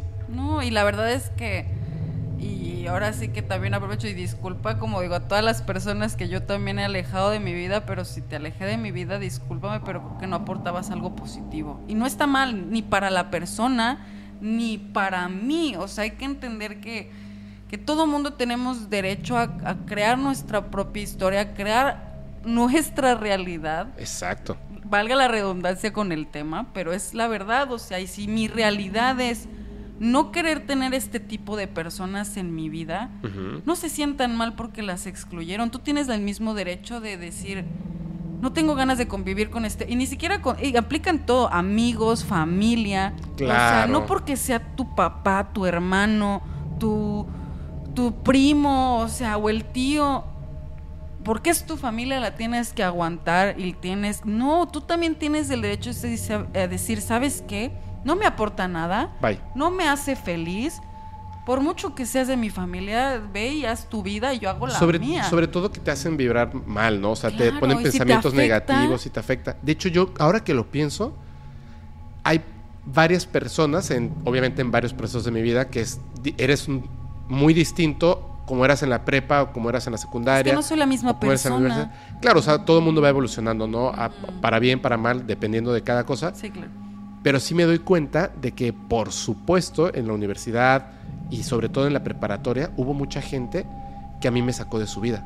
O sea, yo era el- la parte que los estaba haciendo vibrar negativo a ellos, ¿me entiendes? Y entonces a mí me hicieron un lado. Por ejemplo, cuando yo estaba en ese proceso de, de depresión, yo afectaba a las personas, ¿me entiendes? Y está bien que te hayan dicho, hey man, la neta, me haces daño, güey. O no te dicen nada, simplemente ya no te contestan, Sí, ¿me bueno, entiendes? pero O sea, bye. aunque no hayan palabras, te dice mucho. Sí, te dice mucho, pero eso está bien, o sea, es parte de, de- de la vida y esa es la cuestión. O sea, pero ahora que ya podemos hablar abiertamente de todo esto, de que ya hemos tenido ciertas vivencias, de que podemos leer estos estudios que se están haciendo, que todo parte desde los niños cínigo, ¿no? O las personas cínigo, vuelvo a lo mismo. Y perdón, ya nada más, ya no voy a interrumpir con no, eso. no, no te preocupes. Está el punto en el que sí puedes cambiar tu vida. Es que no lo creo. Ok. Cuando lo creas o cuando te interese, la cambias, ¿va? Si quieres. Al final, quieres. Cada quien tiene deseos distintos. Y la verdad es que cada quien tiene su tiempo. Sí, No, no, no porque tú estés un poquito más adelantado o el otro esté más atrasado, tiene que ir a la misma a la para. Cada quien tiene su, su tiempo Su de momento. iluminación en el momento en el que te tiene que llegar ese, ese, ese enlightenment, esa iluminación. Bueno, ya, síguele, síguele, perdón. Mira, son las 11:11, pide un deseo. Ya. ok, este... Pedí un. un- No digas, no digas, no se Ah. cumple. que bueno, ya que dímelo. No, no, no, no, ya, síguele, síguele, síguele. Este, ok.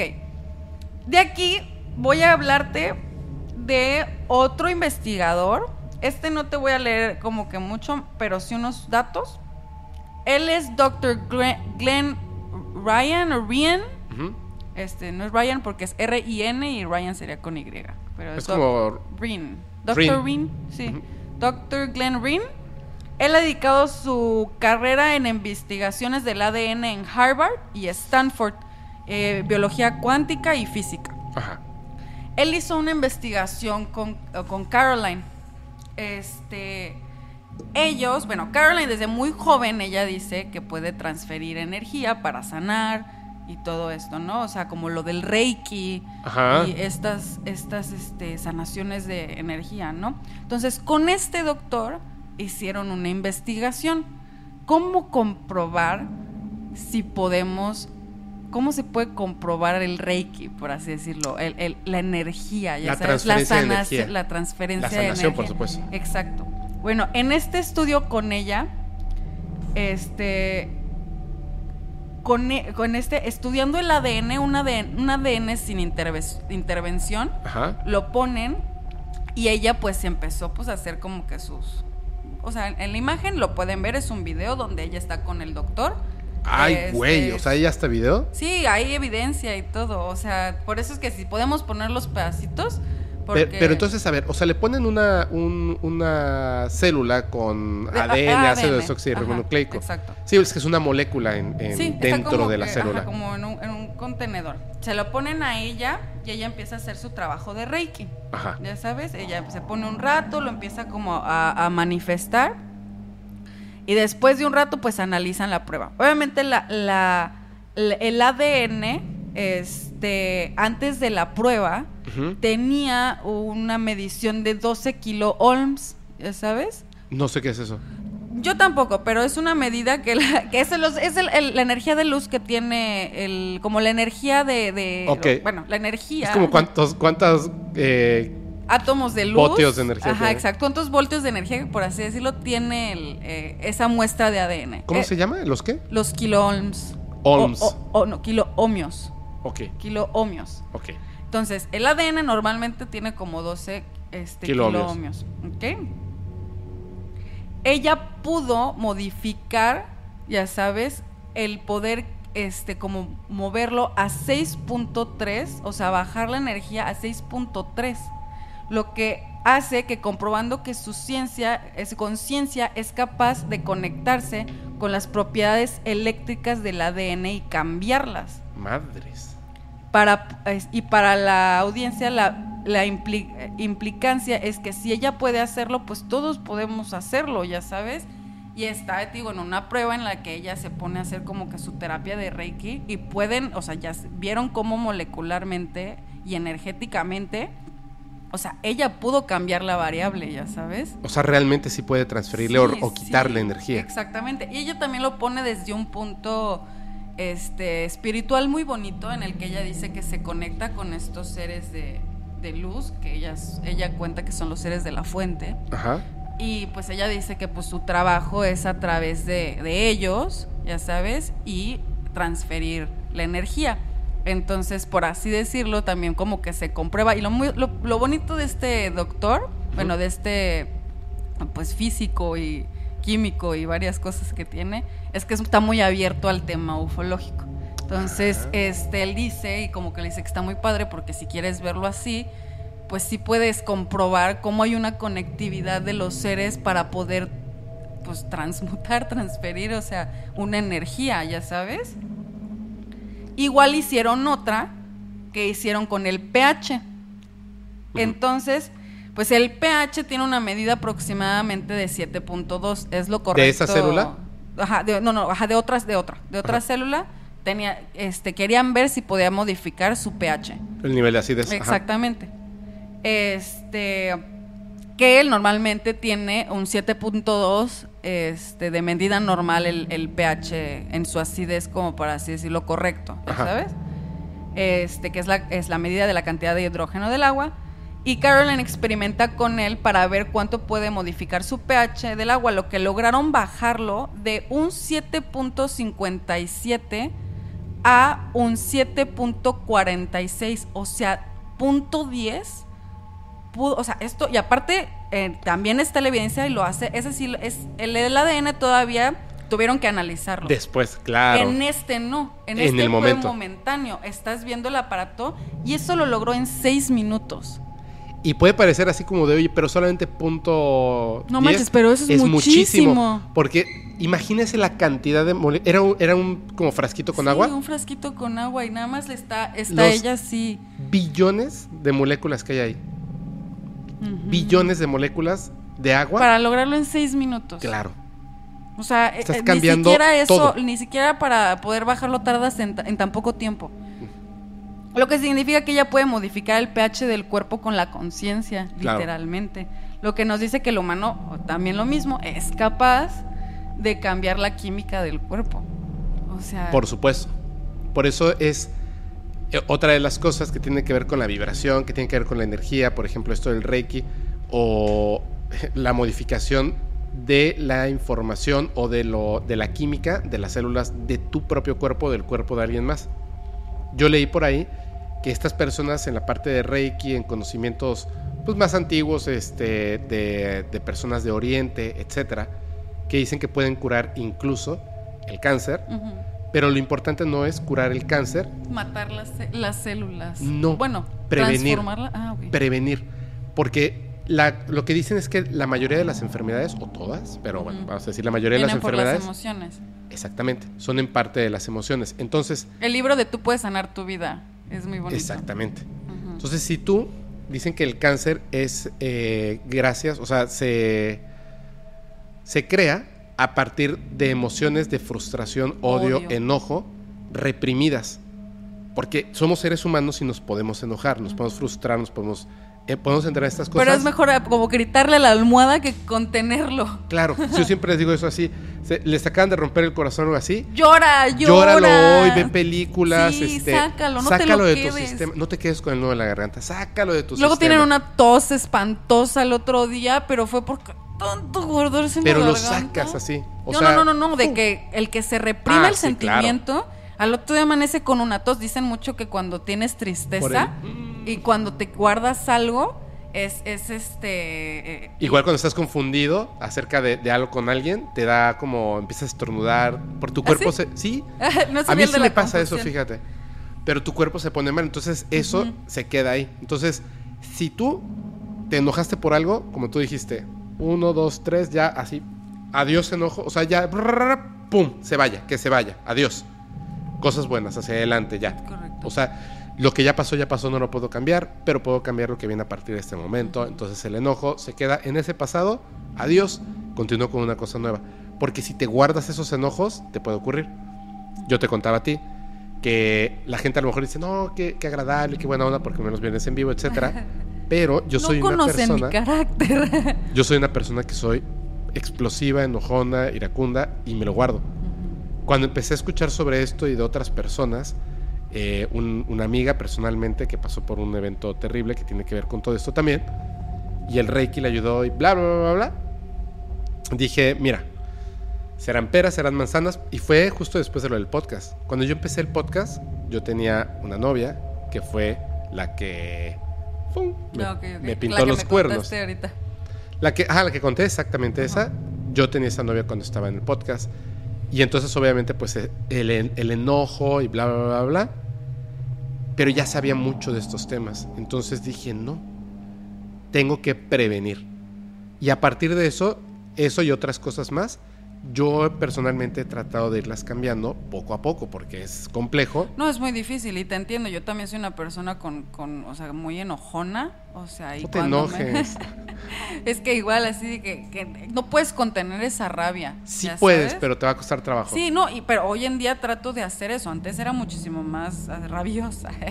pero he aprendido con este punto porque pues conozco estos temas y pues no puede ser que yo lo crea y no lo predique, o sea, no lo haga, ya sabes. Exactamente. Entonces trato también de, ¿sabes qué?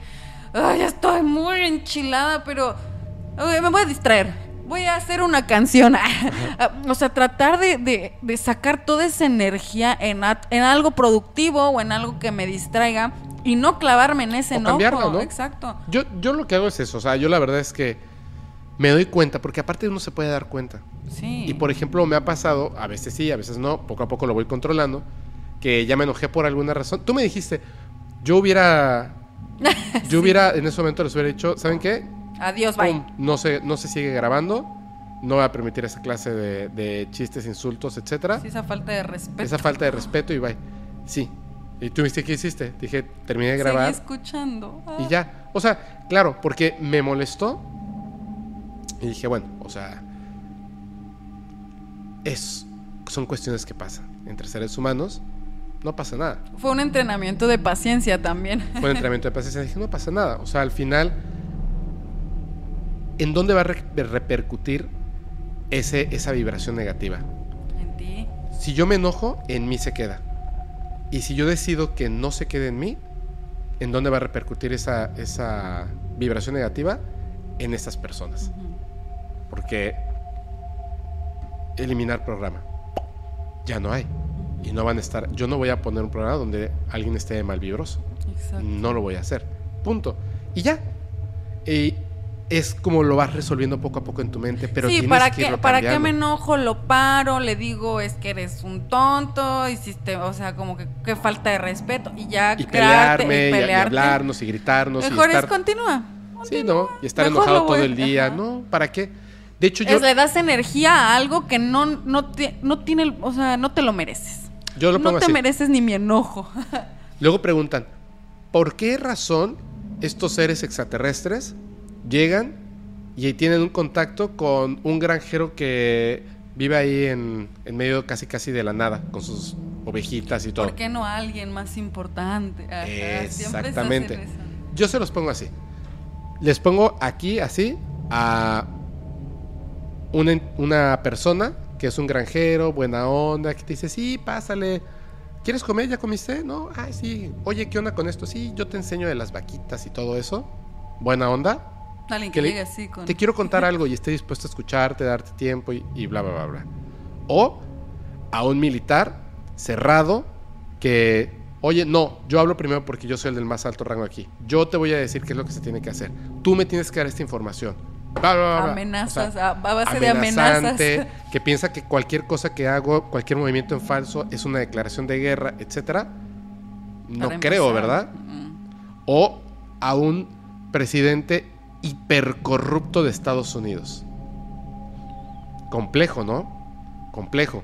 Porque entra la parte de no le importa al ser extraterrestre la política. Le vale pepino. Lo que le importa es a lo mejor la forma en la que está vibrando esa persona. Dice, no quiero esto cerca de mí. Esto está, esta persona está vibrando, por decirlo de una manera, está dispuesto a escuchar, está abierto. Estos no, ya están cerrados. Totalmente. Como en Avatar. Tal cual la película que tanto dijimos Avatar, que le dice cómo se puede llenar un vaso con información que ya está lleno. No se puede, porque el vaso no quiere. Sí, Entonces. Difícil. Ni está dispuesta a derramar tantito como para que le entre nueva información, ya sabes. Así es, así es. Esa es la cuestión. Sí. Y tiene que ver con esa forma de vibrar y más cosas. Pero bueno, allá, Sí. perdón. No, no, no, está muy bien. Este. Ay, Eso, entonces, eso básicamente, más obviamente todo esto que son como estudios que van apoyando, es de lo que son las personas índigo, ¿no? No las personas índigo como tal, partí desde el punto de lo índigo porque ya voy a tocar ese punto. Este, lo primero que hablamos para volver a recapitular todo lo que hablamos, hablamos de Caroline Corey y de algunos científicos que estuvieron dentro de su investigación para poder darle sentido a lo que ya hablamos este tiempo, el poder de la conciencia, que es lo que ya quedó bastante claro, creo, Sí. que todos tenemos la capacidad de crear nuestra realidad.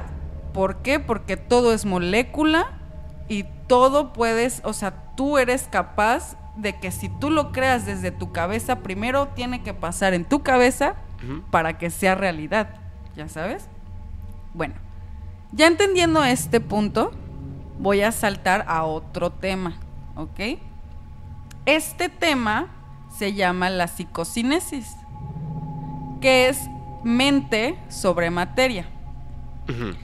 En esto sí voy a ponerte igual un video que te lo voy a mandar para que lo pongas, un pedacito, porque es una evidencia que si yo se las voy a explicar ahorita no me van a creer. Ok. Normalmente la humanidad tiende a ver para creer, ¿ok? En el Instituto de Psicología Biosensitiva en San Petersburgo, Rusia, Ya están estudiando este el cómo usar la conciencia para mover objetos. Ya es una Telequinesis tal cual. una telequinesis tal cual. Se puede aprender a usar la conciencia para mover objetos. Un graduado de este instituto es el físico cuántico este, de Berkeley, Dr. George Wiseman. Él ha demostrado varias veces la veracidad de este fenómeno. Los objetos, así como el espacio y el tiempo, son manifestaciones dentro de la misma conciencia. Es un tipo de unificación. La materia denominada partículas es portadora de información. Las partículas no son cosas. Aunque alguna vez lo hayan visto, no es una, parti- no es una partícula que existe realmente pero sí algo en lo que se puede pensar. De alguna manera, se describe por, una, por su función de ondulación, que es una función de probabilidad. O sea, todo tiene una probabilidad de creación, ¿ya sabes? Este. Al ser todo partículas, es claro que todo está conectado. Yo estoy conectada con el celular, yo estoy conectada con este micrófono, yo estoy conectada con esta lámpara, con el vaso, porque todos somos partículas. ¿Cómo lo podemos explicar? Es que no hay un como espacio si vacío. metes, ahorita se me viene una imagen creo que muy clarita. Es como si metes un, un hielo en un agua. Son partículas dentro de partículas y todas coexisten dentro de la misma masa. Nosotros estamos igual. Nosotros no vemos lo que está a nuestro alrededor, pero, hay está. Es lo mismo que si fuéramos el hielo dentro del agua. O sea, estamos coexistiendo en esas partículas. ¿Y ya sabes? Pero aquí es básicamente, sí están ahí, pero de esta partícula a- de la punta de mi dedo a la punta de dedo del tuyo que estás allá, podemos pasar a través de todas las partículas información hasta que llegue al otro lado. Es correcto, porque hay partículas para mandar esa información. Como literalmente... ¿Lo de Pachita o cuál? Sí, sí, sí, tal cual. Ella pudo transformar esas moléculas en, en algo. Cambiando la información porque está conectada. Exactamente.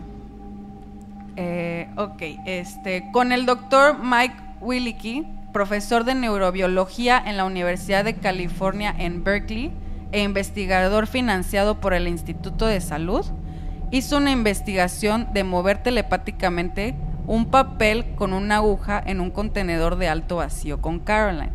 Esta investigación estuvo muy fuerte porque no solamente le hicieron una, sino dos veces, dos pruebas, no dos veces, dos pruebas. La primera del alto vacío es literal, es como, pues sí, un, un, bote donde está todo bien sellado para tiene todo, el, es un científico, lo está en su laboratorio y lo tiene todo bien sellado y tiene una aguja con un papelito.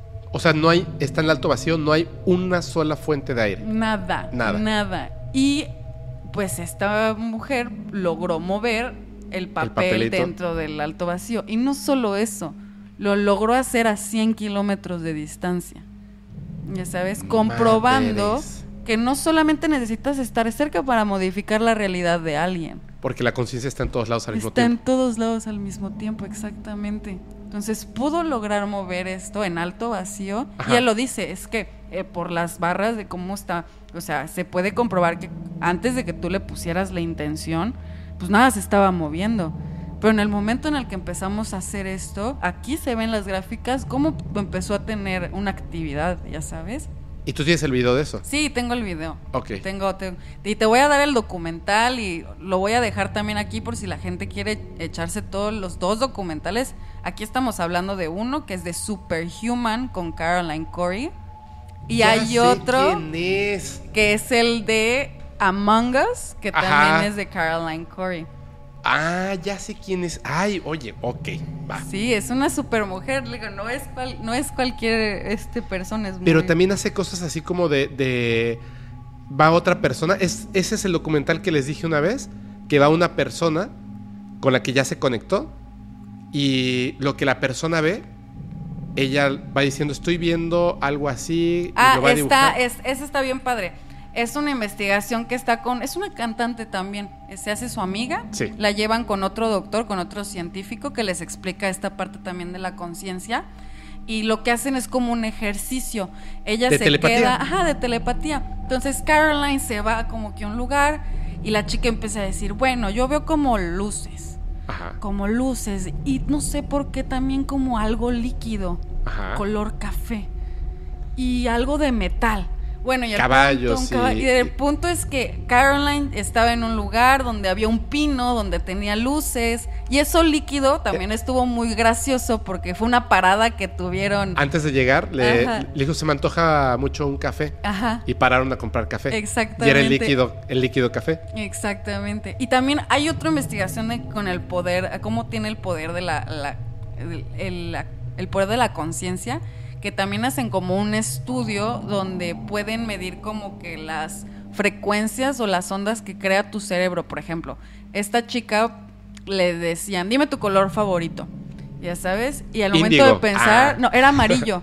Ok. Y decía amarillo, amarillo, y toda la pantalla empezó a ponerse en color amarillo. Entonces lo que dice este doctor, o sea, ella dice, ah, entonces si uso amarillo, pues voy a- a estar en positivo. Y dice, no, lo que tú no entiendes es que tú dices amarillo y piensas amarillo, creas amarillo.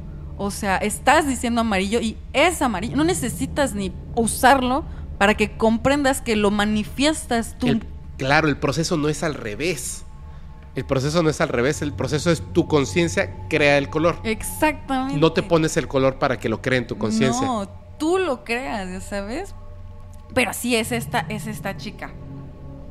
Este, bueno, voy a seguir un poco porque con el doctor, este, que fue con el que hizo La prueba de la prueba, la telepatía. el doctor Mike Willicke explica y ejemplifica que un ejemplo de conciencia y movimiento es cuando tu mente piensa y a través de caminos neurola- neuronales mueve un dedo. Ajá. ¿Ya sabes? Sí, exactamente. El, o sea, ¿qué significa esto? Que obviamente tenemos un camino Que, pero tú en el momento de ver el dedo, pues tienes que pensarlo, Aunque no te des cuenta. ajá, para moverlo.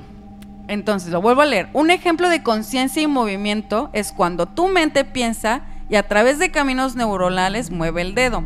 El papel frente de mí no está físicamente conectado a los caminos neuronales, pero sigue siendo un fenómeno, una aparición dentro de mi conciencia, porque yo sí, yo estoy viéndolo, ya sabes. Lo que puede llamarse este canal trasero, o sea, de la conciencia, que es la, la- Sí, parte del como un canal backdoor. trasero. Exactamente.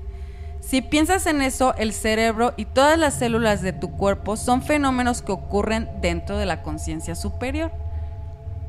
Nuestra conciencia cambia el funcionamiento lineal del cerebro y dispara, o sea, cuando uno llega a esta capacidad de, de poder decir que estoy en mi 100% mentalmente, esto lo explica Caroline. Nuestra conciencia cambia el funcionamiento lineal del cerebro y dispara al azar en diferentes áreas el 100% de la capacidad, es decir, con todas las funcionalidades del cerebro. Todos pueden hacerlo. De hecho, sin conocer la anatomía del cerebro, o sea, una persona normal sin conocer la anatomía del cerebro, todo lo que tienen que hacer es enfocar la intención en el centro del cerebro. Y esa información es distribuida a través del cuerpo calloso de los dos hemisferios, lo que les permite comprender lo que está sucediendo a través del sistema endocrino. Es posible sentir lo que está sucediendo. Dado que el cerebro está involucrado al 100% de su capacidad, es posible percibir, experimentar cosas del más allá y del alcance normal, ya sabes, del alcance humano normal. Ahí voy. ¿Qué es esto? En el Reino Unido, hoy en día, se está haciendo un experimento que para mí es una de las cosas más mágicas que han creado. Bueno, Ajá. no creado, sino puesto a disposición. Este, lo hacen ahorita con unos niños. Hacen un experimento donde les vendan los ojos y los niños, y también voy a, hay que poner el video, los niños pueden leer sin sus ojos. O sea, Se- sin usar los ojos. sin ajá. usar los ojos. O sea, están los niños totalmente vendados, leyendo el cuento, los colores, pueden jugar, o sea, com- combo, ¿no? Eso es lo que te decía que hacen ahí en México. Sí, sí, Eso es lo que hacía el, el doctor Jacobo Grimmer con los niños cuando hizo un experimento en una escuela en Cuernavaca, si no me equivoco. Que luego los padres decían, ah, brujería. Sí, no, brujería, es la no. conciencia leyendo. Es poder comprender con tu cuerpo la... O sea, volvemos al experimento que expliqué hace rato. ¿Por qué era importante lo de las moléculas, lo de la levadura? Porque todo tiene una vibración, todo tiene una sonori- sonorificación. Entonces, al momento de que tú comprendas cómo vibran estos lentes, porque sus moléculas tienen una cierta vibración, nosotros con el cuerpo sin ver podríamos sentir ¿Qué es? qué es y verlo. O sea, qué color es. y etcétera. verlo totalmente. ¿Por qué? Porque cada objeto tiene una vibración. Y es que lo que, lo que se explicaba con estos experimentos también es el hecho, por ejemplo, con la telepatía o con la visión este, eh, extraocular. Ujú. Es así como se le reconoce, visión extraocular. El asunto está en que, por ejemplo, con la tele... No, telequinesis, perdón. Telequinesis, estoy diciendo telepatía. Telequinesis. Nosotros desde que podemos mover nuestros dedos, por ejemplo, a conciencia y voluntad, entendemos que es porque hay una conexión directa. Lo que decía hace ratito. Hay una conexión directa. Pero el hecho de que, por ejemplo, llegue el internet con fibra hasta mi casa, es decir, un cable, y yo lo conecte a mi computadora, también hace eso entender que la computadora funciona por medio del cable, está pasando la información, tal cual, una conexión directa. Pero si es internet satelital, por ejemplo, el Wi-Fi, no hay una conexión visible directa, pero la conexión existe. Lo primero que tienes que hacer para poder generar ese proceso de telequinesis es, por eso es que es muy complejo, no es tan fácil. De que lo podemos hacer, lo puedes hacer. Todos. No lo vas a hacer de la noche a la mañana, es mucho trabajo. Tienes que convencer a tu cerebro que es posible, porque tu cerebro ya está convencido que no es posible. Esa es la cuestión.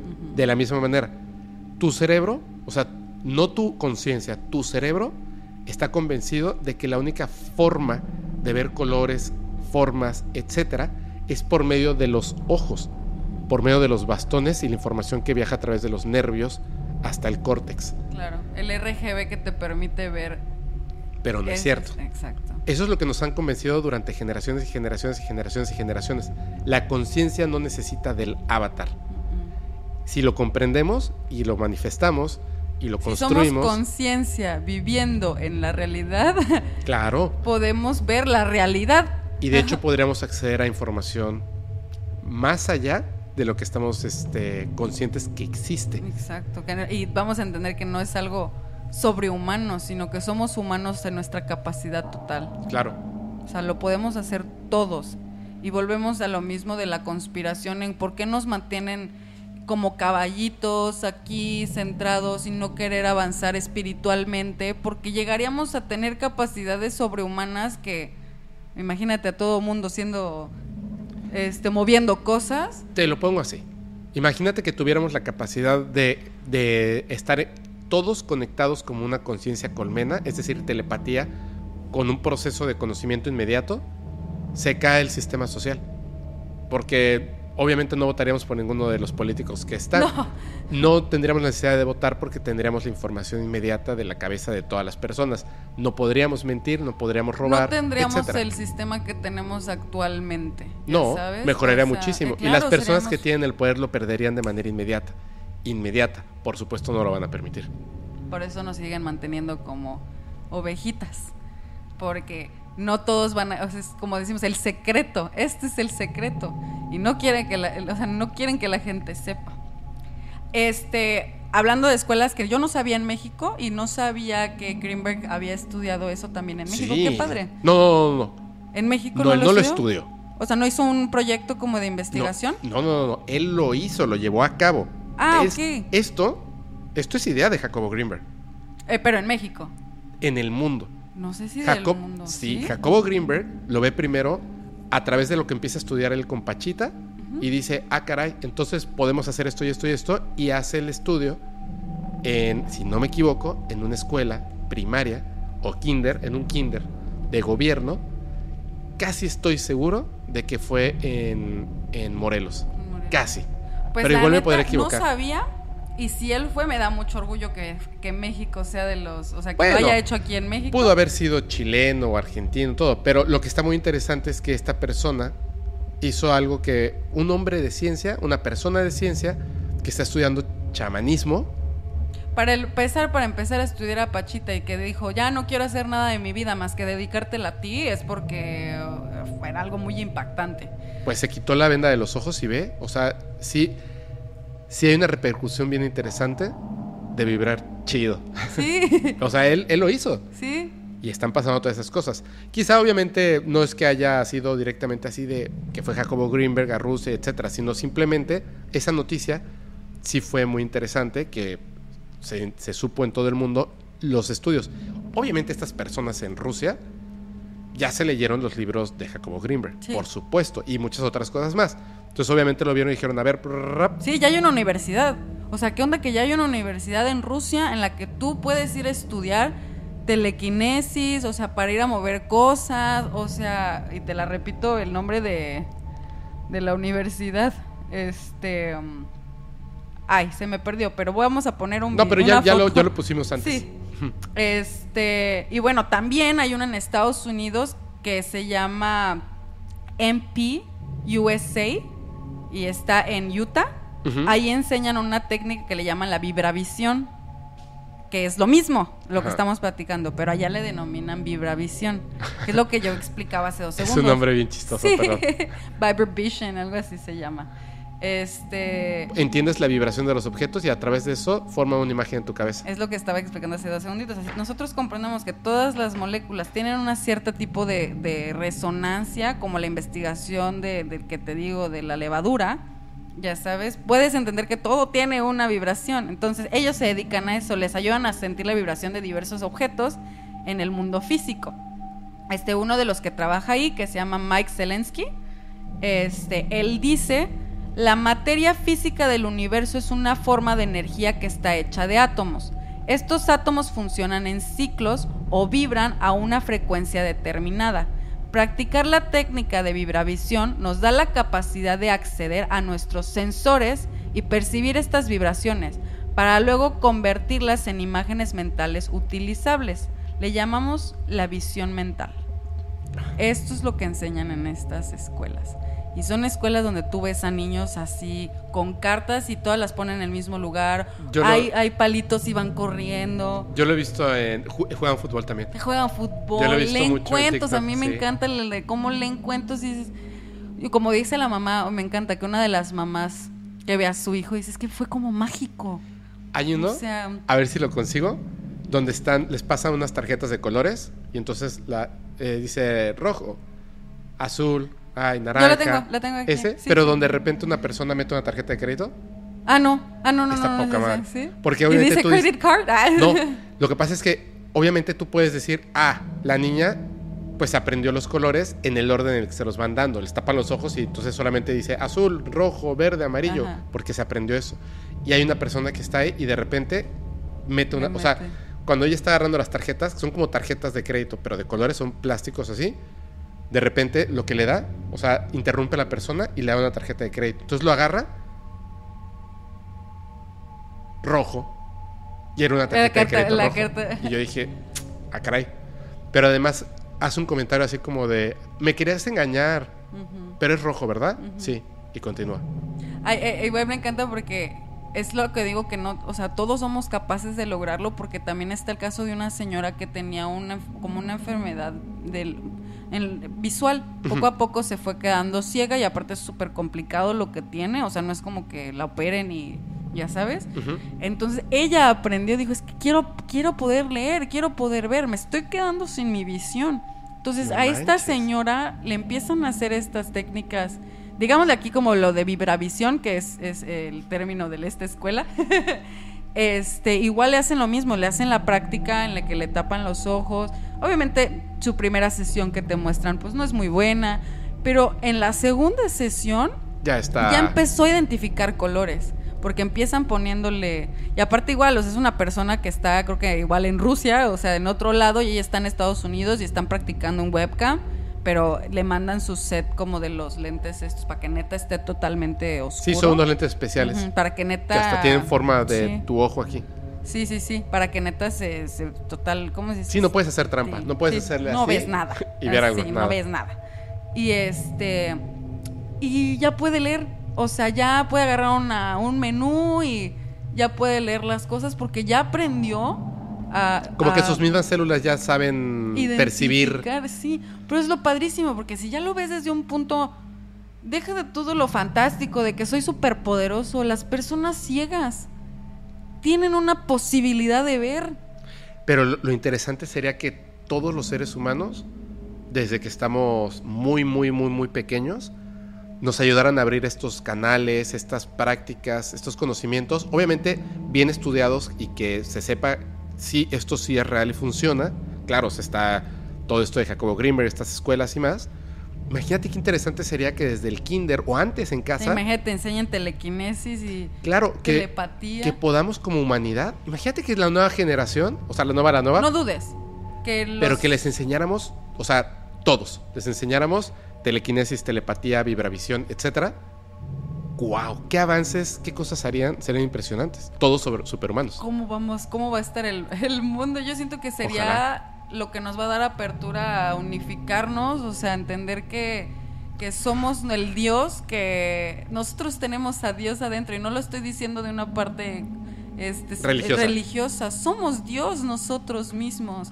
Nosotros ¿Qué? somos capaces de, de Quiero- poderes sobrehumanos. Quiero tener un hijo solamente para, para meterlo, un hijo hija para meterlo en vibravisión, Sí. este, enseñar a leer Yo la mente. voy a hacer que seas el humano este totalmente con su cerebro al 100%. Voy a decir, papi, papi, mi leche. ¿Qué Mira, lo, decir? lo voy a poner aquí y si logras con tu mente atraerlo hacia ti, ay, Eh, sí. sí cenas, ¿no? No vas a cenar hasta que tú agarres con tu mano la leche. Si Use no the vas force, a Luke. use the force. El güey literal dice, may the force be with you. Así. Bueno, cuando vean Star No, Wars. está impresionante, ¿eh? está impresionante. Y ya prácticamente concluyo con todo el tema, pero quiero, quiero mostrarte pone que pongamos los videos para que la gente no... Ya los vieron. Mientras estábamos hablando, los fueron poniendo. Sí, váyanlos buscando porque porque es real. O sea, no lo digo yo, no lo dice Fepo, lo dicen los científicos y las escuelas que ya están poniendo en práctica Y son décadas de conocimiento, ¿eh? entonces vuelvo al punto inicial. Si hay niños con capacidades increíbles, si hay niños que nacen con, con dones que no nacemos los demás, pero no significa que no somos capaces de tener estos dones, ya sabes. Por supuesto. Todos somos humanos, lo que significa que todos podemos tener esos poderes, digámosle, fantásticamente. Ahí están, pero no sabemos que los tenemos, por lo tanto, Porque no nos sabemos han usarlos. enseñado, volvemos a la a lo mismo de el cómo el, control. exacto, como el control no ha querido que sepamos esta información para mantenerlos dentro de la cajita. Pero una vez que esa cajita se destapa, hay muchos lados para dónde ver. Entonces, el cuerpo humano es magnífico, tiene la capacidad de sanarse, tiene la capacidad de, de muchas Pero, ma- pero cosas. magnífico, o sea, y todavía más la conciencia, ¿no? O sea, el avatar que usamos ahorita está... Es que el avatar Está muy bien diseñado. está muy bien diseñado para la capacidad de conciencia que somos. Tu cuerpo puede crear todo lo que tu conciencia quiera. Solo hay que entenderlo. Yo la verdad después de esto quiero poner en práctica este año lo de la Un telequinesis. Ferrari allá afuera ahorita, por Eh, favor. sí, bueno, eso es otra. Tengo muy mentalizado que yo lo voy a lograr porque yo sé que si yo lo pienso, y la verdad es como aquí dicen, tal vez no entendemos la anatomía del cerebro, pero para que ustedes empiecen a empezar a manifestar, digámosle, vamos a nif- manifestar todo. No, pero real, si tú quieres manifestar una realidad, empieza a, pensándolo desde el interior de tu cabeza. Como el Eh, mero centro, en ¿no? el mero centro. No importa si mañana no es real el Ferrari, pero tú piensas que tienes un Ferrari, ya sabes, y a lo mejor no llega un Ferrari, pero llega un convertible rojo como el Ferrari que pensaste, ya sabes. Sí, yo no sé cómo es un Ferrari. Lo confundo entre el Lamborghini y el Ferrari, no te preocupes.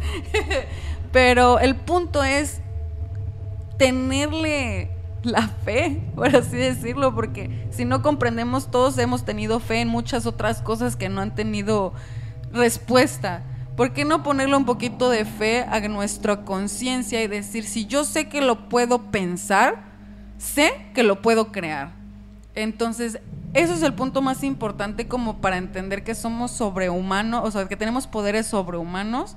Si empezamos en la práctica de inte- interiorizar ese punto y neta creértelo. Yo soy capaz de muchas cosas. Yo voy a hacer en mi casa. Yo voy a ser esa cantante, esa... eh, no voy a ser Madonna, lo entiendo.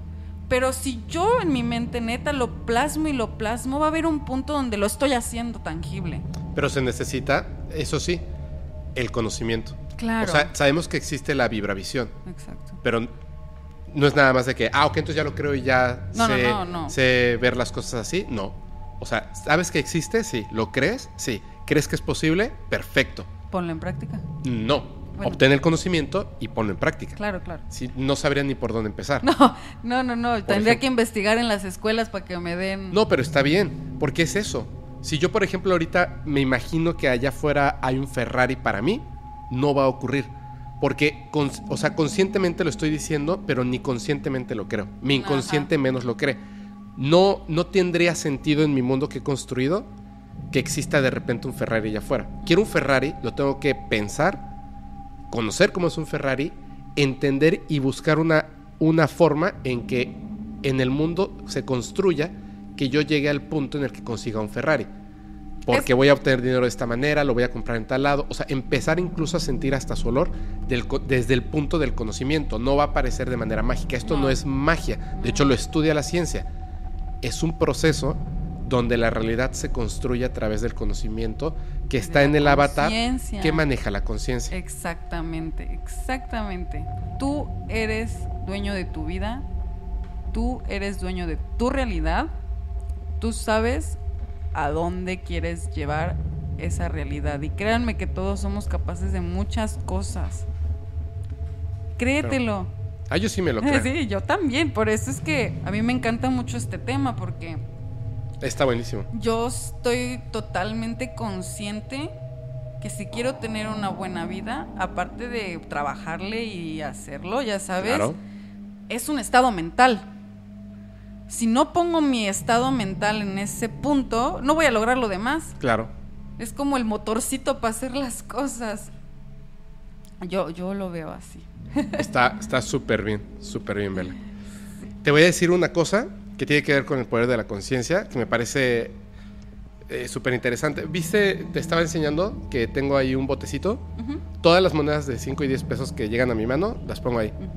Cuando se llena, es, o sea, utilizo ese dinero, porque ya le calculé, son como 2.500 pesos lo que llena.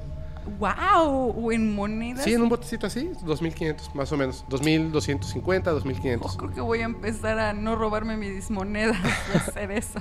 Pero fíjate esto. Yo lo utilizo para.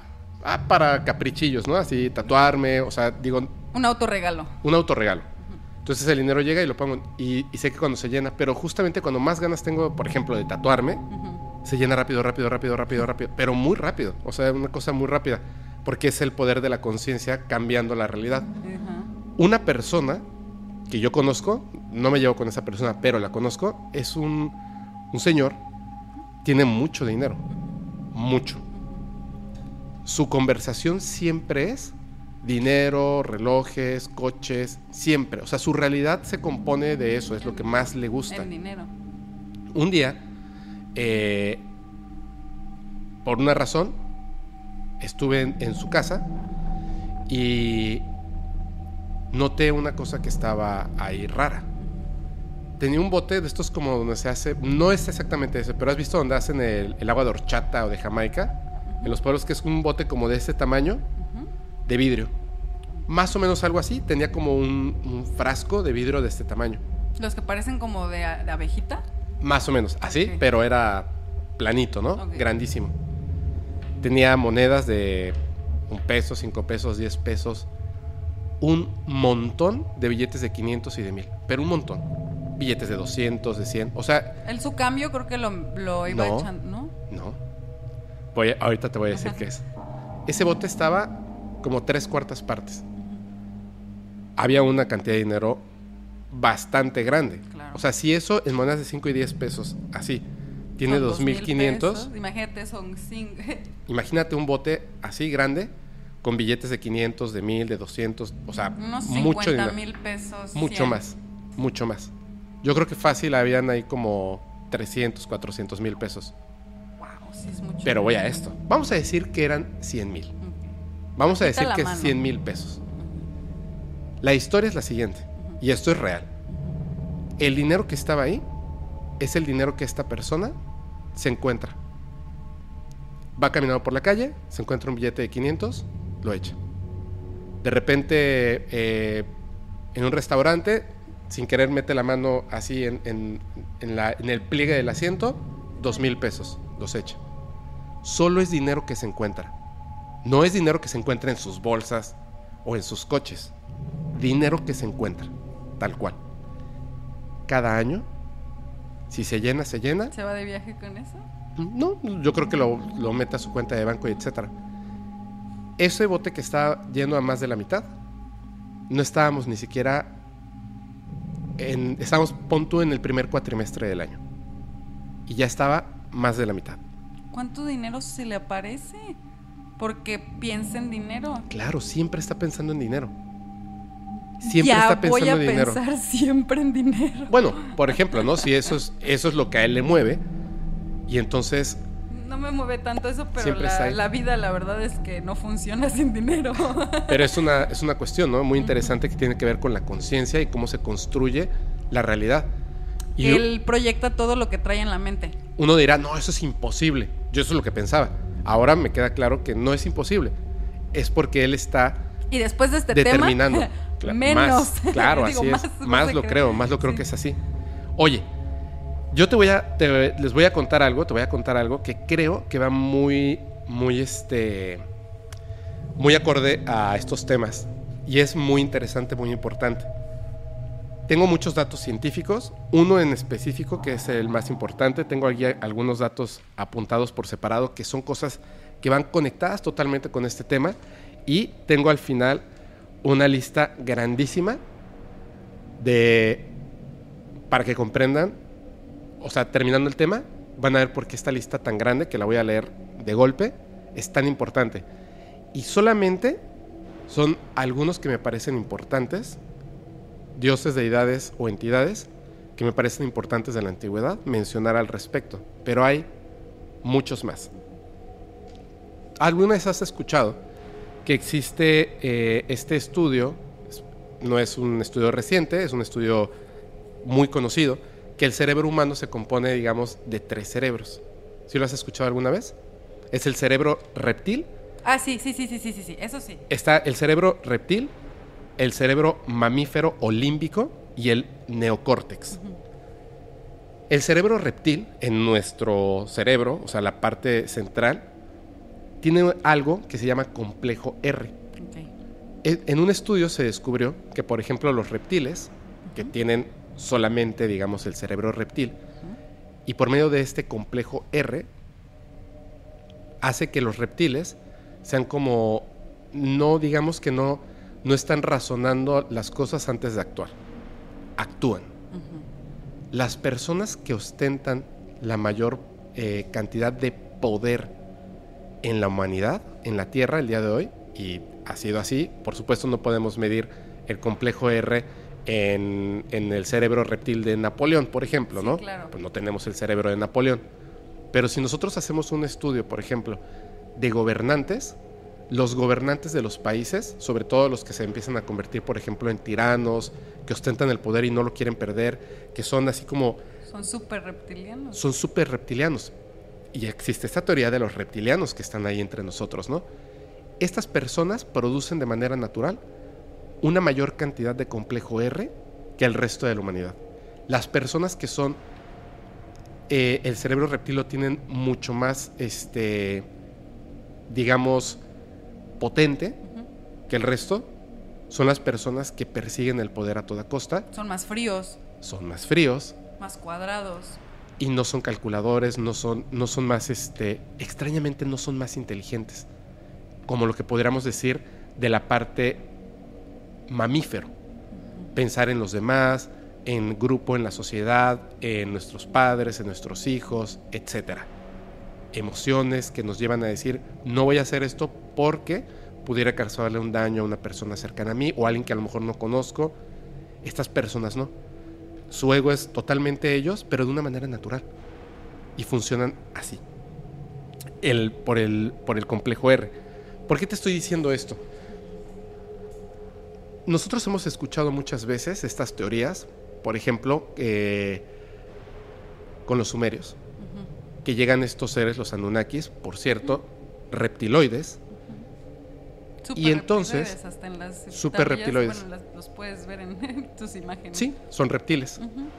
Y de repente deciden, por las razones que sean, hay, hay otro capítulo donde hablamos de esto, pero por la razón que sea, deciden tomar a un homínido para modificarlo genéticamente y convertirlo en lo que somos nosotros los seres humanos. Pero esa es solamente una pequeña fracción de la historia. Porque la historia comienza mucho tiempo antes. Literalmente cuando solamente habían dinosaurios en el planeta. Pero al principio solo habían reptiles. Y después, cuando estaban los dinosaurios, habían mamíferos. Recuerda que los dinosaurios estamos hablando de cientos de millones de años que estuvieron caminando sobre la Tierra. O sea, no fue. Nosotros llevamos nada. Si nosotros eh, pensamos a partir de, cuando el homínido ya se le considera como un ser humano, más o menos tiene entre 6 y 8 millones de años. Pero sigue siendo peludo. Pero 6 y 8 millones de años. Mamíferos, seguimos siendo mamíferos, primates, seguimos siendo primates. ¿De dónde sale el mamífero cuando solo habían reptiles? ¿De dónde surge? Los mamíferos todos los mamíferos, todos los mamíferos de la Tierra, son parte de una evolución de un reptil.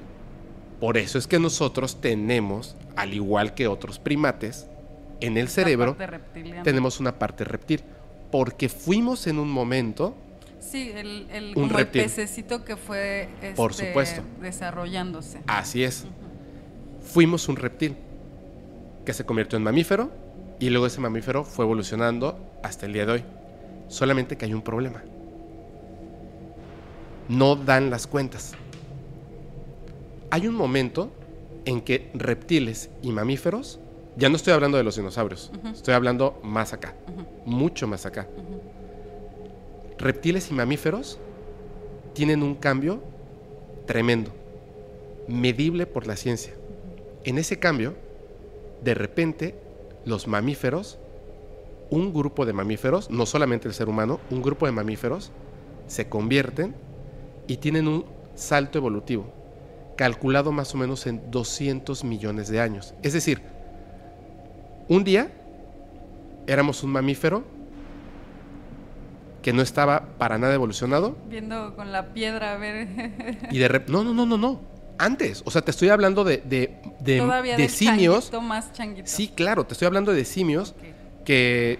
Todavía sola- no jugaban con la piedra y sin descubrir no, no. el fuego, pero no, no, no es, pero no de- es, no, lejísimos de que de ya eso. usaban la piedra para matar mínimo No, su lejísimos, comida más. ok, lejísimos. O sea, cuando solamente comían la manzana o la fruta Sí, que estuviera a caía. sus manos y se caía. Ok. Y si, y si caía un rayo, pf, se morían así los que estaban cerca. O sea, estoy hablándote de cuando éramos, somos animales, pero cuando éramos animales, podría decirse como que sin conciencia. O sea, primates súper antiguos. Y de repente, 200 millones de años de evolución. Empieza la evolución de pensar de raci- del raciocinio de. Más allá de eso. Más allá de eso, hay unos dos científicos que ellos fueron eh, los primeros, pero hay una historia muy fuerte detrás de eso. Uno es el matemático Vladimir Sherbak Ok. de la Universidad Nacional Al-Farabi de Kazajstán. Y también en Kazajstán, el astrobiólogo. Maxim Makukov Máxima Coco. del Instituto Astrofísico Fesenkov, en igual, en Kazajstán. Ellos aseguran, después de hacer todos sus estudios y además lo comprueban, o sea, tienen así todo el proceso, estos estudios tardaron 13 años. Haber detectado rastros de información alienígena incorporados en nuestro código genético. Yo sí lo creo. En su opinión, eh, esto es lo que están diciendo. Esta señal inteligente que han denominado el SETI biológico, como las, estas, estas antenas del SETI que están mandando mensajes al espacio para eh, contactar con una entidad inteligente extraterrestre, bueno, ellos dicen, por eso le pusieron de apodo el SETI biológico, dicen que es un mensaje matemático y semántico que no puede explicarse por causas naturales. Voy a ser muy claro en esto. perdido, decirlo así. No, ahorita voy a eso. Es sí, en parte. Un eslabón de los eslabones perdidos. De la cadena, este es un eslabón que ellos descubren. Cuando dicen que no puede explicarse por causas naturales, no se refieren a hoy en día no lo podemos explicar por causas naturales, pero quizá después sí. No se refieren a eso. Se refieren a que es no improbable, sino imposible que esto haya ocurrido de forma natural. No solamente por el brinco evolutivo, porque lo hemos visto en algunas especies, por ejemplo con los rinocerontes, que de repente dejaron de ser de una manera y se convierten en otra, pero hay un proceso evolutivo acelerado, natural, por cambios climatológicos, Exacto, todo etcétera. tiene un sentido de su ecosistema. Ya el, el árbol ya no es tan largo como lo de las jirafas. El, el cuello creció. Exactamente. Es este de Darwin, la teoría como más o menos de. Sí, de la teoría de la evolución de Darwin. Exacto. pero lleva un camino que se puede acelerar, de repente puede decrecer, pero tiene unas cosas que son muy importantes. Uno, la evolución no se detiene. Y la evolución no se mide solamente en lo que podemos ver y apreciar, sino directamente en la fórmula que determina cómo es un animal o una planta, por ejemplo, cualquier ser vivo, el ADN. Nuestro ADN, que es lo que ellos estaban estudiando, descubrieron que fue manipulado. ¿Por qué? ¿A qué me refiero con esto? Porque dentro del ADN, esto es lo que dicen, existe un orden matemático imposible entre los nucleótidos que solo pudo haberse creado de forma artificial. Este orden tiene una edad calculada de 3 millones de años. Primero, hubo un salto evolutivo de 200 millones de años, la primera intervención. Después, hace 3 millones de años, hubo una intervención artificial, inteligente, muy, muy poderosa. Que nos hizo avanzar como otros... Nos convirtieron en seres humanos. Ah. Pero no solamente eso. Esto dice lo siguiente. La evolución no se detiene. Siempre hay un cambio. Siempre. En el caso del ADN, está programado para permanecer congelado en el espacio y tiempo. No muta, no se deforma. Es una construcción artificial única en la naturaleza. En el genoma, en el del ser humano, existe un conjunto de patrones aritméticos e ideográficos. La naturaleza no genera patrones ideográficos, porque para eso se necesita una conciencia que construya el símbolo. Pero estos patrones ideográficos y aritméticos no cambian con el tiempo, a partir de este cambio de hace 3 millones de años. Imagínate este punto. Está conformado básicamente por unos y ceros, o sí y no, o blanco y negro. Los números En binarios. partir, exactamente, Código binario. más o menos. Su computación, porque se le puede llamar computación, justamente por esto, no es natural. Es de manufactura inteligente. ¿Por qué? Porque usa la dotación decimal, las transformaciones lógicas, suma, resta, multiplicación, división y el símbolo abstracto Del cero.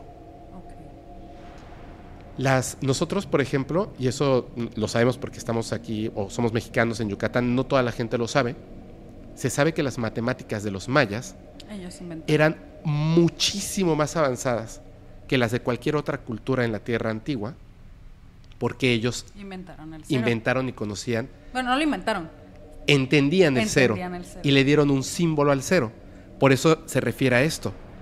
Es no natural porque utiliza sumas, matemáticas, restas, divisiones, aritmética, eh, decimales, unos y ceros, el símbolo abstracto del cero. Eso es. Es decir, quien lo creó lo hizo en función del código binario. Unos y ceros. Bueno,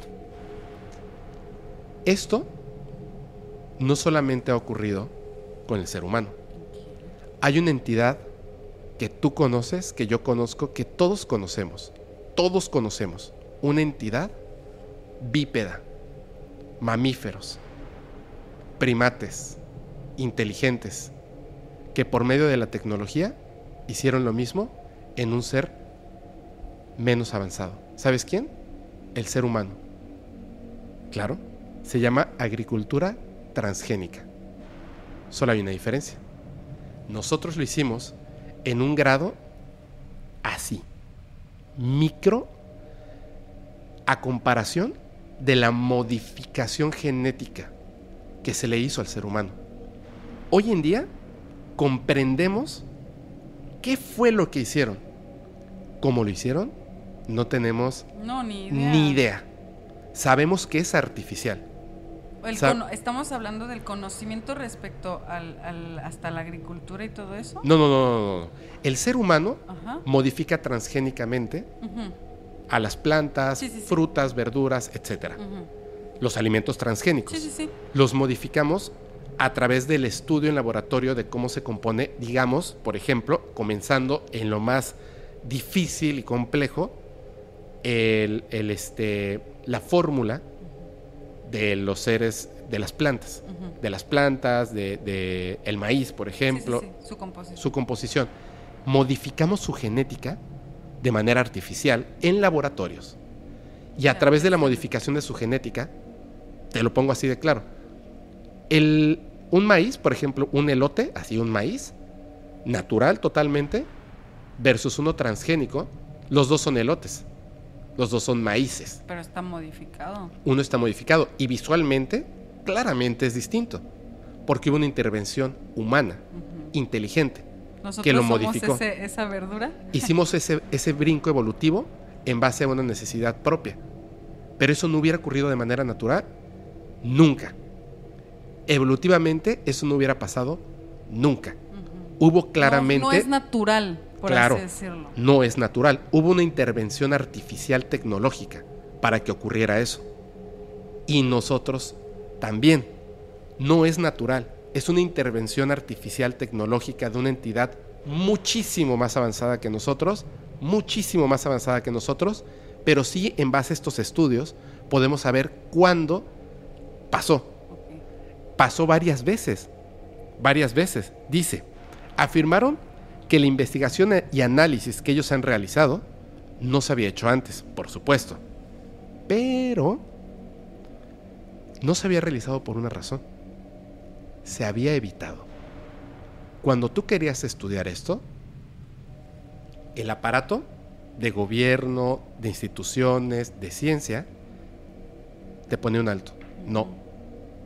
No, no, no, no, no, no lo estudies, no lo estudies, no lo estudies, no lo estudies. No. No querían saberlo. Ellos se preguntan, ¿quién tiene interés en que no se sepa la verdad? Afirman que este código genético es una correspondencia flexible entre codones y aminoácidos.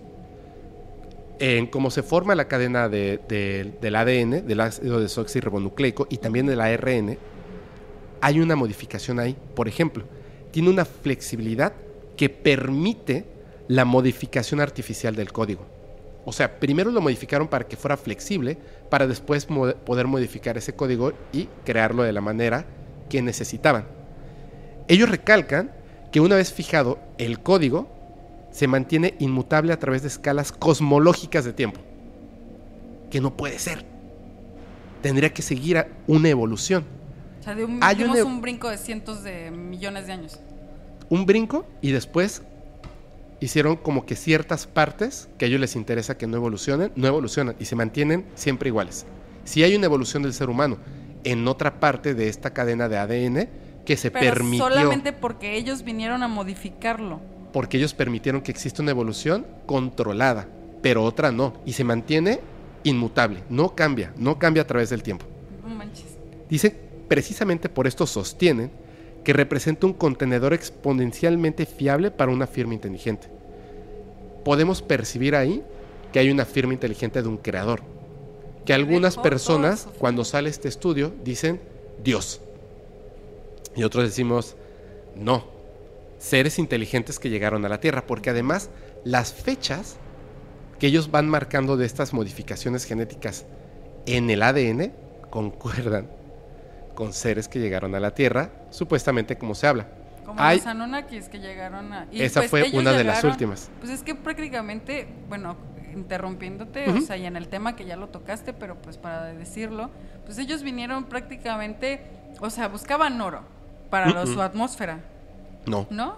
no, esa es una mala interpretación, Es una pero mala. eh, sí buscaban algo en específico. Bueno, pero al final de cuentas a lo que van es, no iban a hacer la chamba ellos. Ellos decían, sí, necesitaban un, un, este, una sustancia Que tuvieron Muy- la conductividad. No. Ellos necesitaban una sustancia muy importante y hasta ahí se acaba la información. Los, eh, las personas que han estado estudiando, como Zacarías eh, Itchin, piensan que es oro. Y piensan, A mí me resuena el oro porque si te das cuenta, todos en la antigüedad ofrendan oro. por eso, por eso a todos les resuena que es oro. Pero no dicen las tablas sumerias que fuera oro. Es una interpretación humana. En base a como el conocimiento de las cosas que pasaban en aquel entonces, tiene sentido que fuera oro, Pro- probablemente, pero quizá era otra cosa. O sea, no es eh, así tajante que fuera oro, sino que era una sustancia muy importante que estaba en la Tierra. Por eso pensamos que es oro. Sí. Puede Pues, ser. Y aparte si es un conductor, bueno, no sé si sea realmente eso, pero sí es. Pero bueno, volviendo al punto de, de, de lo de la evolución, es lo que digo, yo siento que llegaron a un planeta y dijeron, hay un buen de changuitos, yo necesito modificarlos para que trabajen para mí. Mira, es que ahí va, va a otras cosas. Ok. Porque ellos no llegaron hace 3 millones de años. No, no, no, llevan viniendo muchos. Los Anunnakis, que son reptilianos, llegaron hace más o menos, digamos como 6.500 eh, miles de años. 6.500 años, 6.500 años. ¿no? Vamos a decir 10.000 o 12.000. Está muy lejos de 3 millones de años. Está muy lejos de 100 millones de años, ¿cierto? Pero, Pero hubo ya, ya te entendí. O sea, como que la parte donde llega su historia no es ni siquiera en la parte en la que estamos hablando ahorita. Exactamente, exactamente.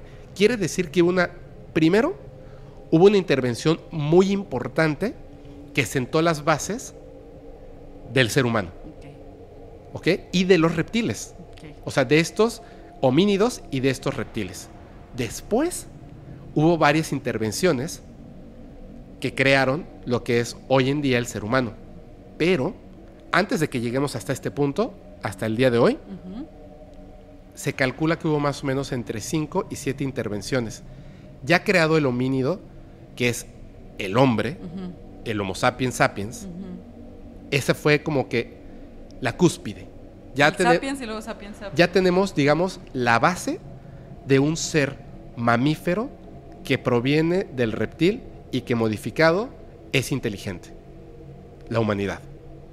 Pero en la antigüedad. Y después se dieron cuenta de que existen como, como si varias razas obtuvieran el conocimiento y decidieran modificar ciertas cosas del código genético, creando razas distintas en el planeta. Pero como contienen el mismo, la misma base de ADN, se pueden reproducir entre ellos. Somos distintos creados por diferentes creadores, entidades extraterrestres. Para empezar, ¿qué es lo que dicen estos científicos? Si tú vas a, tú tienes a un espécimen, que es este homínido. Ya alguien hizo la tarea de pasar del reptil a mamífero. Ya tienes a este mamífero y dices, ¿sabes qué? Quiero crear algo más interesante. No vienes al planeta Tierra y aquí lo trabajas. Tomas un espécimen, te lo llevas a un planeta que se le conoce así, un planeta hospitalario. En ese planeta hospitalario vas a trabajar con tus especímenes y de repente ya tengo la base completa de la creación de este nuevo ser vivo. A partir de esto, regamos la información en un planeta, por ejemplo, el planeta Tierra, y voilà, ser humano. Esa información está contenida en un punto, en un planeta o en algún, es- algún espacio tal cual como un laboratorio, en algún punto de la, de la galaxia o el universo. Entonces pueden llegar otras entidades eh, extraterrestres inteligentes, tomar, digamos que las muestras o el conocimiento y decidir entonces modificarlo para ciertas cosas. Cuando llegan los Anunnakis, ya estaba este homínido Asentado. base, que ya a lo mejor utilizaba eh, la piedra para prender fuego. ya utilizaba ciertas herramientas, por eso dicen, ah, mira, es inteligente, pero no como lo que necesitamos. Sácate la información, ah, mira, aquí está, es esta especie, Muévele aquí, modificado. muévele acá. Exactamente. Este, necesito que aguante el sol y me haga este, Que elotes. exacto, que aguante más tiempo, que, ten- que sepa de agricultura, entonces tenemos que evolucionarlo para que tenga una capacidad cerebral, bla, bla, bla, bla, bla, bla, para que pueda hacer esto. Y entonces hacen un cambio. Y así lo hicieron varias veces. Obviamente con mucho cuidado en ciertas cosas, algunas veces y otras eh, con errores. La cuestión es esta.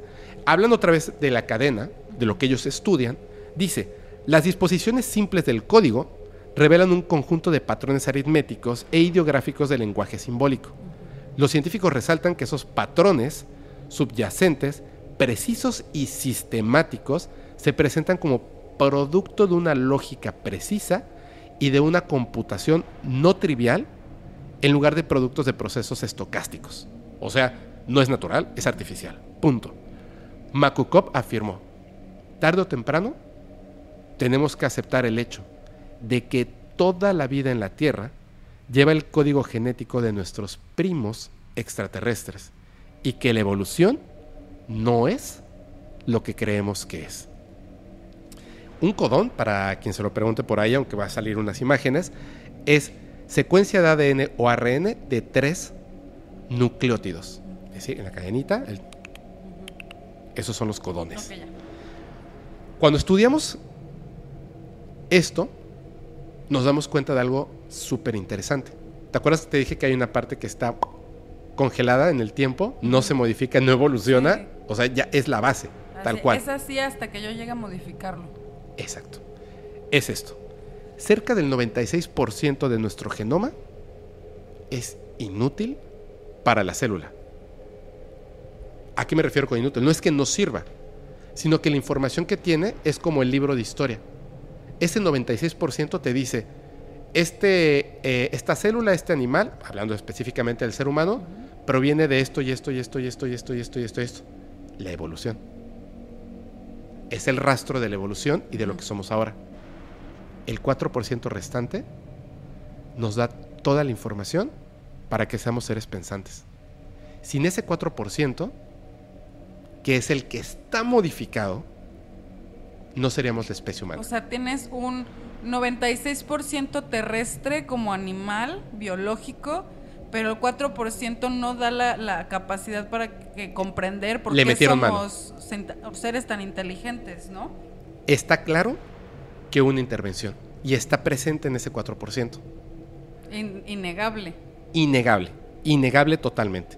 Ahora voy a unos datos que son interesantes. Está la agricultura transgénica. Es decir, suena descabellado por su complejidad, pero nosotros lo hacemos. Sí, es como el plátano que todo, hoy en día todos comemos y lo vemos bien bonito. El plátano es chiquito. O sea, Es- es muy No diferente. es tan grande. De hecho, dicen que, bueno, no dicen, o sea, se sabe que cuando tú agarras un plátano y es súper duro de, de, de- de partir, es súper transgénico porque tienen que abrirse súper. Entonces, cuando sientes todo plasticoso, Sí, porque está modificado.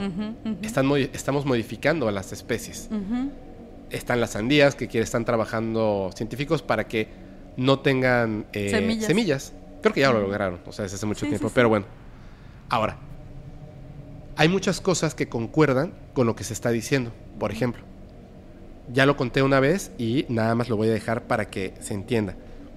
Estamos pensando que hay una raza de seres o varias de seres inteligentes extraterrestres que llegaron a la Tierra, que, como se le conoce como el laboratorio, tal cual, que empezaron a hacer una modificación de un animal para algo en específico, que no sabemos, pero somos nosotros esa respuesta, solo que no sabemos para qué nos crearon, porque invirtieron mucho tiempo.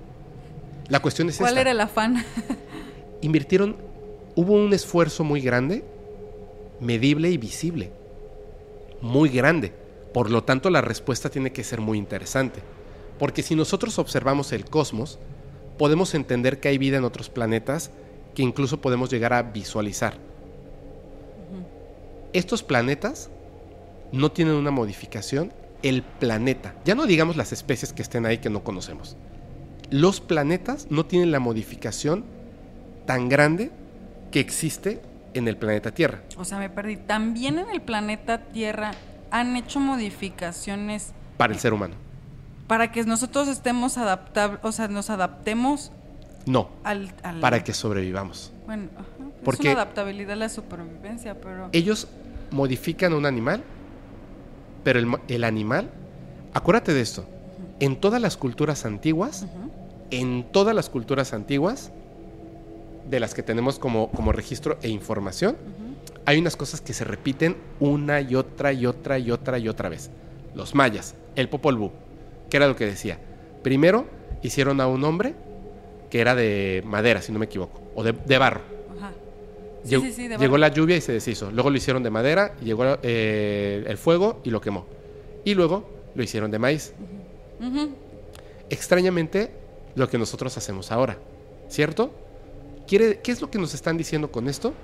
Que estos seres hicieron modificaciones y el animal no sobrevivía, no se adaptaba, no crecía, no se reproducía, etc.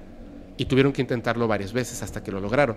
Pero así es una historia que se repite en, todos todas, lados. Sí, cierto. Ahora, aparte de haber hecho estas modificaciones, tuvieron que modificar el entorno.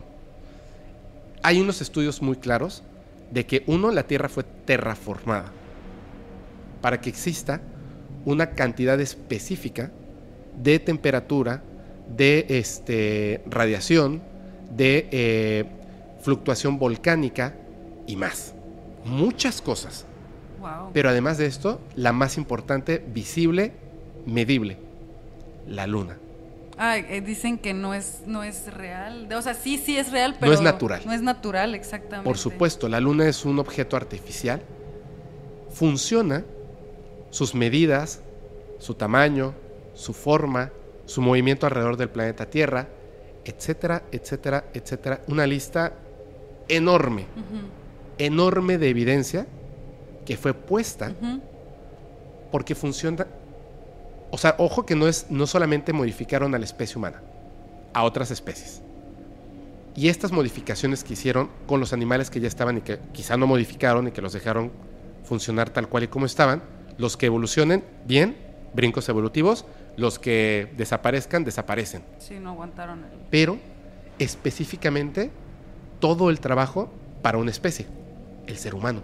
A nosotros. Por supuesto, porque la luna, el efecto que tiene en nuestra vida. Y en nuestro cuerpo y en todo, y tiene mucho que ver. Ay, tiene, wow, claro, tiene todo sentido. ¿Por qué, por qué no es, o sea, no, ¿cómo, ¿cuál es la palabra? No es que no sea real, es... Mira, es artificial. ¿Por qué no es natural? porque no es natural, sino porque es artificial. Tiene todo el sentido porque también nos involucra muchísimo en el cuerpo todo lo que pasa en la luna. Bueno, sí, totalmente.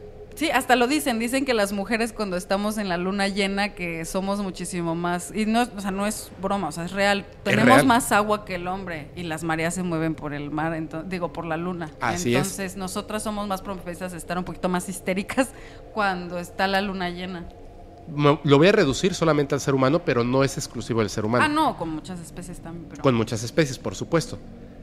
Este planeta y la luna nos hacen tal cual un lugar diseñado para nosotros. ¿Y por qué para nosotros específicamente para nosotros? Entre las modificaciones que están tienen que ver incluso con nuestros ojos, con nuestra reproducción. Bien importante esto, con nuestra reproducción. Desde el planeta Tierra, un ser humano, de la forma en la que está diseñado, ojos, etc. La distancia que hay entre la Tierra y la Luna, y la Tierra y la Luna y el Sol, su tamaño, su forma redonda, hacen un efecto que desde la Tierra un ser humano, al visualizar un eclipse, la Luna cubre en su totalidad el, al Sol. Al sol. Eh, Muchísimos planetas tienen satélites en todo lo que hemos podido observar, matemáticamente y lógicamente, eso no se va a repetir de manera natural en ningún lugar, no de esta galaxia, no de este sistema solar, del universo conocido. ¿Ok? A menos que haya una intervención. Somos los únicos que viven un eclipse solar o así como lo experimentamos, ¿no? No solamente nos dejaron una firma del creador en nuestro ADN, sino que además nos dejaron una prueba, así, prueba visible, disfrutable. Mira, está padre, ¿no? Disfrútalo, es para ti. ¿Por qué razón? La pregunta es... No creo que nada más sea por lo eh, bonito. Claro que no, claro que no, exactamente. Tiene que haber una respuesta más interesante que eso. Tiene que haber una respuesta. No te tomarías tanto esfuerzo para algo tan diminuto. Para disfrutar un eclipse. Exactamente. Todos los efectos de la luna, toda la modificación genética que hicieron en nosotros, debe de tener una respuesta que en algún momento tendremos que resolver o conocer. Hay unas cosas que son bien importantes. No voy a hablar en este momento específicamente de las abducciones, o sea, no te voy a contar la historia de estas abducciones. Hay dos que me parecen muy interesantes, no son las únicas, dos que me parecen muy interesantes, pero podríamos contar por lo menos 50 casos en los que hay una cuestión súper interesante. No es lo que dicen los extraterrestres, no es la información que pasan, es lo que las personas que fueron abducidas, no dije contactados, ah. abducidos, vieron y experimentaron en ese lugar. Eh, si, si prestaron atención, en el capítulo del libro amarillo, les dije que este ser tenía algo en la mano. Tenía algo así como una pluma, como un lápiz, digamos, un, objeto cilíndrico y que tenía una espiral que estaba encima, Como lo de los hospitales. como fiuco. Ay, Exactamente ¿es lo que eso- acabas de decir. llama- Sí, eso es. Ah, no, Ofiuco no es un, no es un, este, es que muchas personas creen que, por ejemplo, el- horóscopo ya no funciona porque Ofiuco es un horóscopo nuevo, el treceavo. Ese es un error de percepción. Ofiuco no es un horóscopo. Ofiuco es una constelación, el domador de las serpientes. Y su símbolo, exactamente, es el de las serpientes que están haciendo espirales y hasta el final se observan. La serpiente es muy importante. La serpiente tiene escamas. ¿Por qué? Ay, no sé. Porque es un reptil. Ah, sí, sí, claro, pues sí. ¿De dónde provenimos? De los reptiles también. Entonces, ¿por qué tiene que ver ese símbolo? ¿Cómo es la cadena de ADN? Igualita al, al símbolo. Por supuesto. Pero van más cosas ahí. Un mensaje oculto de que venimos siendo... No oculto. Eh, muy- Clarísimo. muy- Clarísimo. Hay naves que han visto abducidos, contactados, personas que tienen un emblema. No exactamente Ofiuco, Es lo mismo. Espiral. Es el enlace de ADN. tienen la cadenita de ADN ahí, marcada. Dentro de las naves tienen el emblema, entre otros símbolos, pero ese es muy claro porque lo reconoces de manera inmediata. Más allá de eso, dos casos de abducción donde una de estas personas lo llevan en una nave. Él no está, o sea, no está 100% seguro, luego voy a contar esa historia muy bien. No sabe si es a otro planeta, pero a él le parece que es la Tierra. En lugar de llevarlo a otro planeta, lo llevan dentro de la nave, dentro del planeta Tierra. Es como una caverna donde hay otras naves estacionadas grandísimas. Pues son seres extraterrestres, o sea, es el humanoide, eh, sin orejas, ojos grandes, pero está vestido.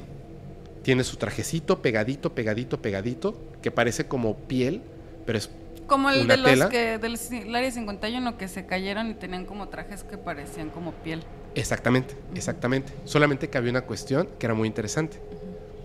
En un caso de abducción, este que te estoy diciendo que, que van posiblemente a alguna caverna oculta dentro de la Tierra, porque dice que había agua, está...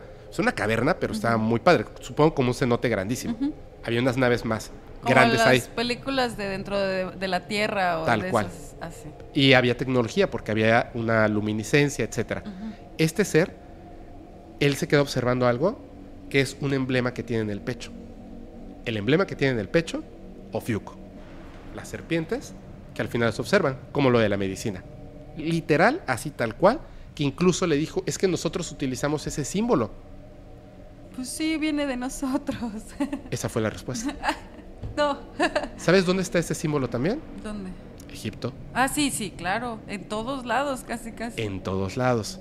Ahora voy a lo siguiente. Esto es de las abducciones, ¿no? Hay una pintura que la gente, o sea, en internet la ponen como si fuera del Tassili, pero no es del Tassili. Es, eh, no, no recuerdo ahorita exactamente cuál es. Es una pintura rupestre, pero cuando pongamos la imagen vamos a poner de dónde es. Es en Estados Unidos, en la parte norte de Estados Unidos, en una caverna.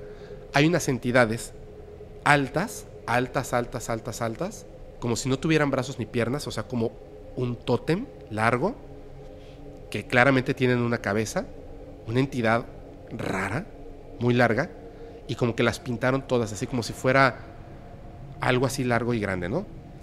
Pero van a ver en, en el acercamiento que la figura pintada, después de que la pintaron y la rellenaron, le hicieron una espiral de ADN. Tiene una espiral de ADN, tal cual. Carl Sagan Sí, fue el científico que dijo que la evolución de los homínidos, él consideraba que se había saltado 200 millones de años. Estos científicos, de los que les hablé al principio, fueron los que determinaron, sí, Que sí. tenía razón, 200 millones de años, tal cual, porque es muy evidente cuando lo estudias. Las serpientes, desde la antigüedad, ¿qué crees que simbolizan? Tres cosas bien importantes. Sabiduría, fertilidad e inmortalidad. Oh, bueno, lo de inmortalidad no. Lo de fertilidad sé que sí lo usaban mucho ese símbolo. Cuando hay una pregunta que nos hacemos siempre. ¿Por qué los seres vivos mueren? Y descubren, desde hace mucho tiempo, que en el ADN todos los seres vivos tenemos la información de cuándo debemos morir. No la fecha, sino nuestro tiempo de expiración, qué tan rápido envejecemos y morimos. ¿Ok? Sí, esto es, es algo Sí, real. Sí, sí. Ya se puede, ya se puede, más supongo que no está permitido, pero se puede. No, no, ¿quién quiere saber cuándo va a morir? No, espérame. Tú puedes modificar el Ah. código genético de un no nacido para que en lugar de que viva más o menos setenta y tantos años, 100 años, el doble. no manches, qué miedo, porque la gente que tiene el poder, la información y el dinero para poder hacerlo. Ahora, ¿te acuerdas que te dije que una cosa muy importante de la luna era la fertilidad? Y la modificación que hicieron, lo más evidente, es el conocimiento, o sea, nuestra capacidad de raciocinio e inteligencia. Tres cosas. Expiración, o sea, muerte, mortalidad, reproducción, inteligencia. ¿Qué representa la serpiente? Sabiduría, fertilidad, inmortalidad. Claro, clarísimo. Y que se parezca además a nuestro ADN. Cuando venimos de un reptil Y tenemos un cerebro reptil, es, es como hostia, iba a decir. sí, Tienes las piezas del rompecabezas en tu cara. en tu cara, en tu cara. Y hay que hablar de eso y hay que estudiarlo muy, muy a fondo. Estos seres que llegaron, yo te dije que varias veces, varias especies, por lo menos 5, 6 o 7 veces, modificaron al ser humano. También Diferentes especies. en, sí, diferentes especies de seres extraterrestres. Y crearon distintas razas. Todos con la base y en unas cositas micro nos hicieron distintos, pero al mismo tiempo somos compatibles. Como, bueno, hay Pero, muchas pero a lo mejor muy tonta mi pregunta, pero no tiene que ver con las diferencias como nacional de nacionalidades, por así decirlo, de que por eso se ve como un chino, por eso se ve como un africano, por eso se Claro, ve... esas son las razas. ¿Sí? Ah, son las especies humanas. O sea, realmente esa fue la modificación de raza. Por supuesto. Por supuesto. O sea, hicieron modificaciones porque tienen, bueno, se supone, ¿no? Porque esas modificaciones están presentes en ese 4%. Entonces se sabe que, que intervinieron, tal cual. Pero al final es que es bien chistoso porque eso es lo que se me hace como también una parte de sabiduría que dejaron impresa para volvernos distintos, para que nos demos cuenta de que esas diferencias solo nos hacen iguales. ¿Me entiendes? Ellos son especies Seguimos distintas. siendo- Es que sigue siendo la base. Sigue siendo ese 96% natural y ese otro 4% que es inmutable, que no lo puedes modificar, que no evoluciona, El, el archivo con contraseña. pero compatible entre sí. Por eso podemos tener entre las distintas razas humanas, por supuesto que nos podemos modificar y crear nuevas Nuevas. formas en base a esa aritmética que está incluida en información dentro de nuestro ADN. Es un plan bien grande. Es un plan bien grande. Pero nos determina muchas cosas. Porque si nos hubieran hecho a todos igualitos, con esta poca capacidad de comprender, en que nos odiamos, en que no, no podemos aceptar ciertas cosas, porque todavía no estamos en ese punto de evolución al que supongo que nos dejaron así para que nosotros vayamos empujando esa evolución, nosotros vayamos evolucionando siendo más inteligentes, más abiertos, más espirituales, Yo siento como parte del proceso también da lo que nos trajeron, ¿no? O como sea, parte del proceso. Sí te dejo, pero crece. Si nos hubieran dejado a todos idénticos, iguales, como una sola raza, una sola especie, o es una sola especie pero una sola raza, no, no tendríamos ese avance porque no tendríamos conflictos que resolver y esos eh, resolver esos conflictos nos harían crecer mentalmente. Claro. Porque una persona racista claramente está menos evolucionado, claramente es menos inteligente, claramente está más cerrado que el resto.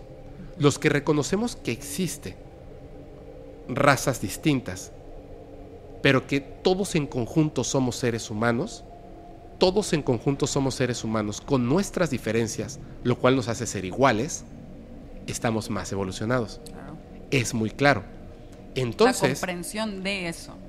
podemos ser tan inteligentes de decir, ok, fuimos modificados para quizá de repente en algunas cuestiones, por razones específicas, por ejemplo, para estar más adecuados al sol potente del desierto o estar más adecuados al frío fuerte del Himalaya, nos modificaron para eso. Pero, ¿eso te hace ser superior que el otro? No, definitivamente No, no. pues es como un oso polar. No lo vas a llevar al desierto y se va a morir. O sea, está preparado está para. preparado sus- y va evolucionando al respecto de eso. Pero nosotros tenemos esa parte distinta. Inteligencia. No podemos caer en pelearnos por estas cosas porque evolucionamos, porque somos inteligentes y porque fuimos creados para superar esos retos y continuar siendo más inteligentes. El Nos pusieron la luna ahí, carajo. Ahora, pasó algo bien extraño. ¿Recuerdas que te dije de esta entidad, que son varias, pero hay una muy especial, ¿La que marcada, que tiene eh, la cadena de ADN ahí tal cual? Como un. Slenderman. El que es flaquísimo. No, porque no tiene brazos ni piernas. Ah, imagínate, imagínate un trozo de madera, como una regla, así plano, y al final una cabeza. cabecita, ok. Una cabeza. Me lo imaginé más así como larguito. Te, lo voy, te voy a enseñar la foto al ratito. sí, sí. Es como Ahí un la tótem. van a poner. Es como un tótem. ok.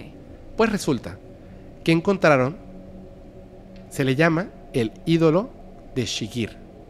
Espero decir bien su nombre. es un tótem.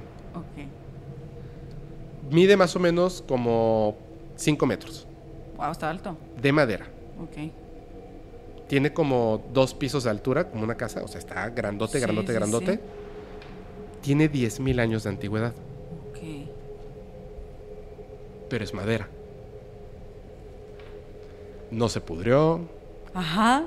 No se lo comieron las termitas, o sea.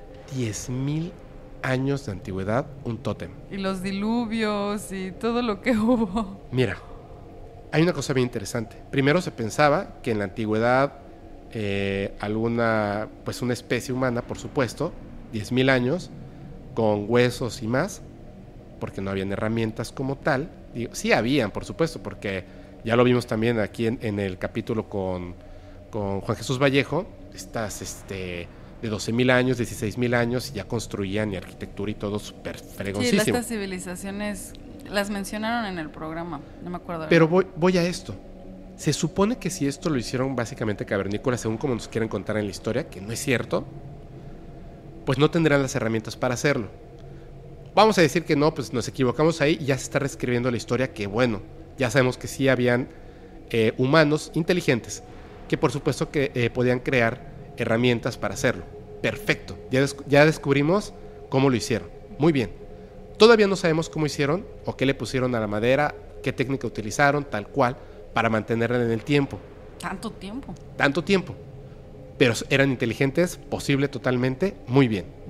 Luego, es una representación, un tótem, de algo plano, alto, que al final tiene una cabeza, como lo que está en estas cuevas, como esta entidad que está representada.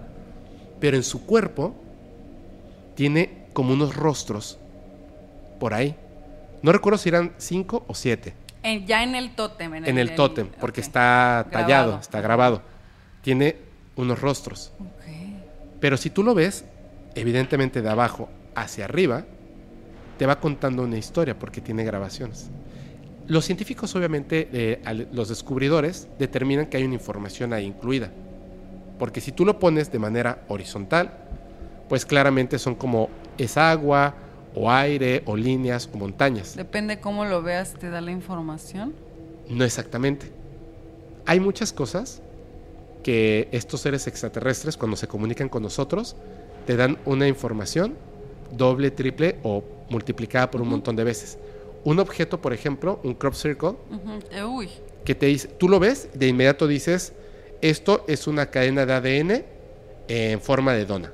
Pero hay más. pero hay más ¿Y información. cuánto mide? Y cua- Exactamente. Como, como la flor de la vida. Exactamente. O sea, que tiene hasta Tiene el mucha alpí. información. o sea, Exacto, tiene mucha información. Tiene mucha información contenida conforme lo empiezas a estudiar. Sí, definitivamente nos está marcando que conocían las montañas, el agua, perfectamente. Pero nos está contando una historia de abajo hacia arriba, donde hay intervención de algo que te marca su carita y sigue subiendo hasta llegar a una cabeza, el ser humano. ¿Sabes qué información tiene ahí? ay no. La cadena de ADN. No, hombre. Por supuesto. No solamente eso, sino que está como si antes fuera una cadena no tan compleja, y luego más, y luego exactamente la cadena de ADN que tenemos hoy en día, No manches. el ser humano. Nos queda muy claros, por lo menos a mí, que sí hubo intervención de seres inteligentes extraterrestres o de otra realidad, no lo sé, que con tecnología, tecnología no magia, porque no son dioses, hicieron una modificación en varias especies, incluida y principalmente el ser humano, para que seamos lo que somos hoy. Quizá por eso nos vigilan, pero nos entrometen. Sí somos un experimento, suena feo, pero aún así no tenemos la respuesta a la Tenemos pregunta. un cierto propósito también en el sistema cosmológico, no por algo nos tienen vigilados y no por algo están, o sea, jugando con nosotros, o sea, Trabajando con nosotros. sí. No por algo están de repente como al pendiente de nosotros. No por algo nos visitaron después de crearnos. Sí, y también hay, hay que, que entender que, que no porque el que nosotros sintamos que fueron, ah, ya pasaron 100 mil años, o eh, no sé, vayamos más cortos, mil años de que no nos visitan, o 100. Tu tiempo de, de tiempo en el espacio no es lo mismo que el tiempo aquí en nuestro planeta. Además pasa algo bien importante. Nos visitaban de manera periódica, con lapsos de tiempo muy separados uno de otro. De hecho, por ejemplo, sabemos en la cultura mexica o maya, Cuculcán, Quetzalcoatl, llegaron serpiente emplumada, que es una referencia que volaba, una serpiente que trajo el conocimiento. Quetzalcoatl era, o sea, aparte de lo de la serpiente, su Sí, sí, sí. representación, era un hombre. y aparte creo que era más grande que lo normal. Era un hombre blanco, barbado, no se parece para nada a lo que éramos en esta especie aquí. A, a los mayas que estaban. A los aztecas. A los mexicas, perdón, a los mexicas. sí, sí, sí. La cuestión es la siguiente. Estas historias acaban, no el Dios que vino del cielo, en escudos, en tazas voladoras, en luces, etcétera, etcétera, etcétera, etcétera, no muere estando en la tierra. Siempre se va. Y, lo- o sea, estas culturas antiguas se preguntaban, ¿cuándo van a regresar? ¿Prometieron volver? ¿Cuándo van a regresar? Todos tienen eso en todas las culturas, que siempre van a regresar. Siempre les dijeron lo mismo, vamos a regresar. Yo te pregunto algo. ¿Recuerda cuando eras muy chiquita y veías, por ejemplo, a Jaime Maussan en, en televisión? ¿Cada cuánto tiempo, más o menos, habían avistamientos importantes en el mundo? Pues no muchos. No muchos. Yo Era lo, muy raro, de hecho, para la exposición de ahorita, yo te lo pongo así. Casi, casi, casi, casi, diario hay avistamientos importantes. hoy, hoy en día. Hoy en día. ¿Cuándo iban a regresar? Ya están aquí. Yo creo que están empezando a avisarnos así de... Normalizar que están ahí. Exactamente, como que normali- normalizar el contacto. Digo, porque contacto siempre ha habido, que es lo que decimos, no van a llegar con el, el militar que va a ser todo cuadrado, pero ya existe el contacto con muchísima gente. El contacto, ahí está. Su presencia, ahí está. ¿Cuándo van a regresar? Ya regresaron. ¿Cuándo se van a presentar abiertamente? Esa es una pregunta. No Pero la más importante que les tenemos que hacer a ellos es, si determinamos en base, vamos a creer en estos estudios de años, décadas, de personas tan importantes como Carl Sagan y más, que no se están equivocando, que tienen razón, cuando está en piedra, cuando está marcado en la historia de la humanidad, que así fue, cuando lleguen, creo que la primera pregunta que debemos hacerles es la siguiente. Nos damos cuenta, eso te, te lo expongo como humanidad, nos damos cuenta que somos importantes porque se tomaron mucho tiempo y mucho esfuerzo, no solamente en nuestra creación y del entorno de otras especies y más, sino de dotarnos de la capacidad de darnos cuenta que somos una creación que evoluciona, pero que es artificial, que crearon, desarrollaron cultura, matemáticas, arquitectura, lenguaje, etcétera, pero no solamente eso. Se tomaron el tiempo de construir un satélite de ese tamaño artificial, traerlo y con quién sabe qué tecnología generar todo lo que genera para que nosotros existamos y seamos conscientes hoy en día y podamos tener un contacto. ¿Trabajaron tanto tiempo? Por favor. Una pregunta tienen que responder ya. ¿Para qué o qué? ¿Por qué? Sí, como el meme, ¿para qué o qué? ¿Por qué? Yo también tengo la misma duda porque somos, Yo ahora sí que, como dicen, ¿no? Los hijos de, de Dios. Pero sí somos como sus hijos, nos han cuidado, nos han criado, nos han cultivado, nos han guiado, nos han llevado de la mano, nos han dejado sueltos. Sí, o sea, nos, nos han dejado al punto de cinco veces de que ya casi casi vamos a desaparecer del planeta. Ha habido mucha, mucha muerte, mucho dolor, mucha injusticia, pero seguimos. Y, se- y somos más inteligentes y que ayer. Exacto, exactamente como dices, somos más inteligentes cada vez más, cada vez más. Y más espirituales, hoy en día. Yo creo que ese es el punto clave también como para nuestra evolución, el llegar al punto espiritual y poder... Al llegar al punto espiritual es quitarte la venda de los ojos de lo que te han impuesto, ya sabes, en este mundo. Entonces, al entrar, al entrarte al mundo espiritual te aperturas a todo lo que hay afuera, ya sabes. Yo te lo pongo así. De lo que estabas hablando el día de hoy, 1970 comienzan Una nueva De la nada, estos personas índigo. De la nada, no de la nada. No. Ya estaba programado en el ADN. Exacto. Estas personas que hoy en día son adultos y que se sigue multiplicando, personas que tienen la capacidad, ojo, entrenándose, estudiándolo, etcétera, pero que ya vienen preparados genéticamente con la capacidad de visión, ¿cómo es? Este, Visión, este, vibracional. Vibra, vibravisión. vibravisión, telepatía, telequinesis, recuerdo de vidas pasadas. Especialmente me voy a centrar en una cosa, telepatía. ¿No es necesaria la telepatía, como hemos aprendido, para comunicarnos con estos seres? Claro.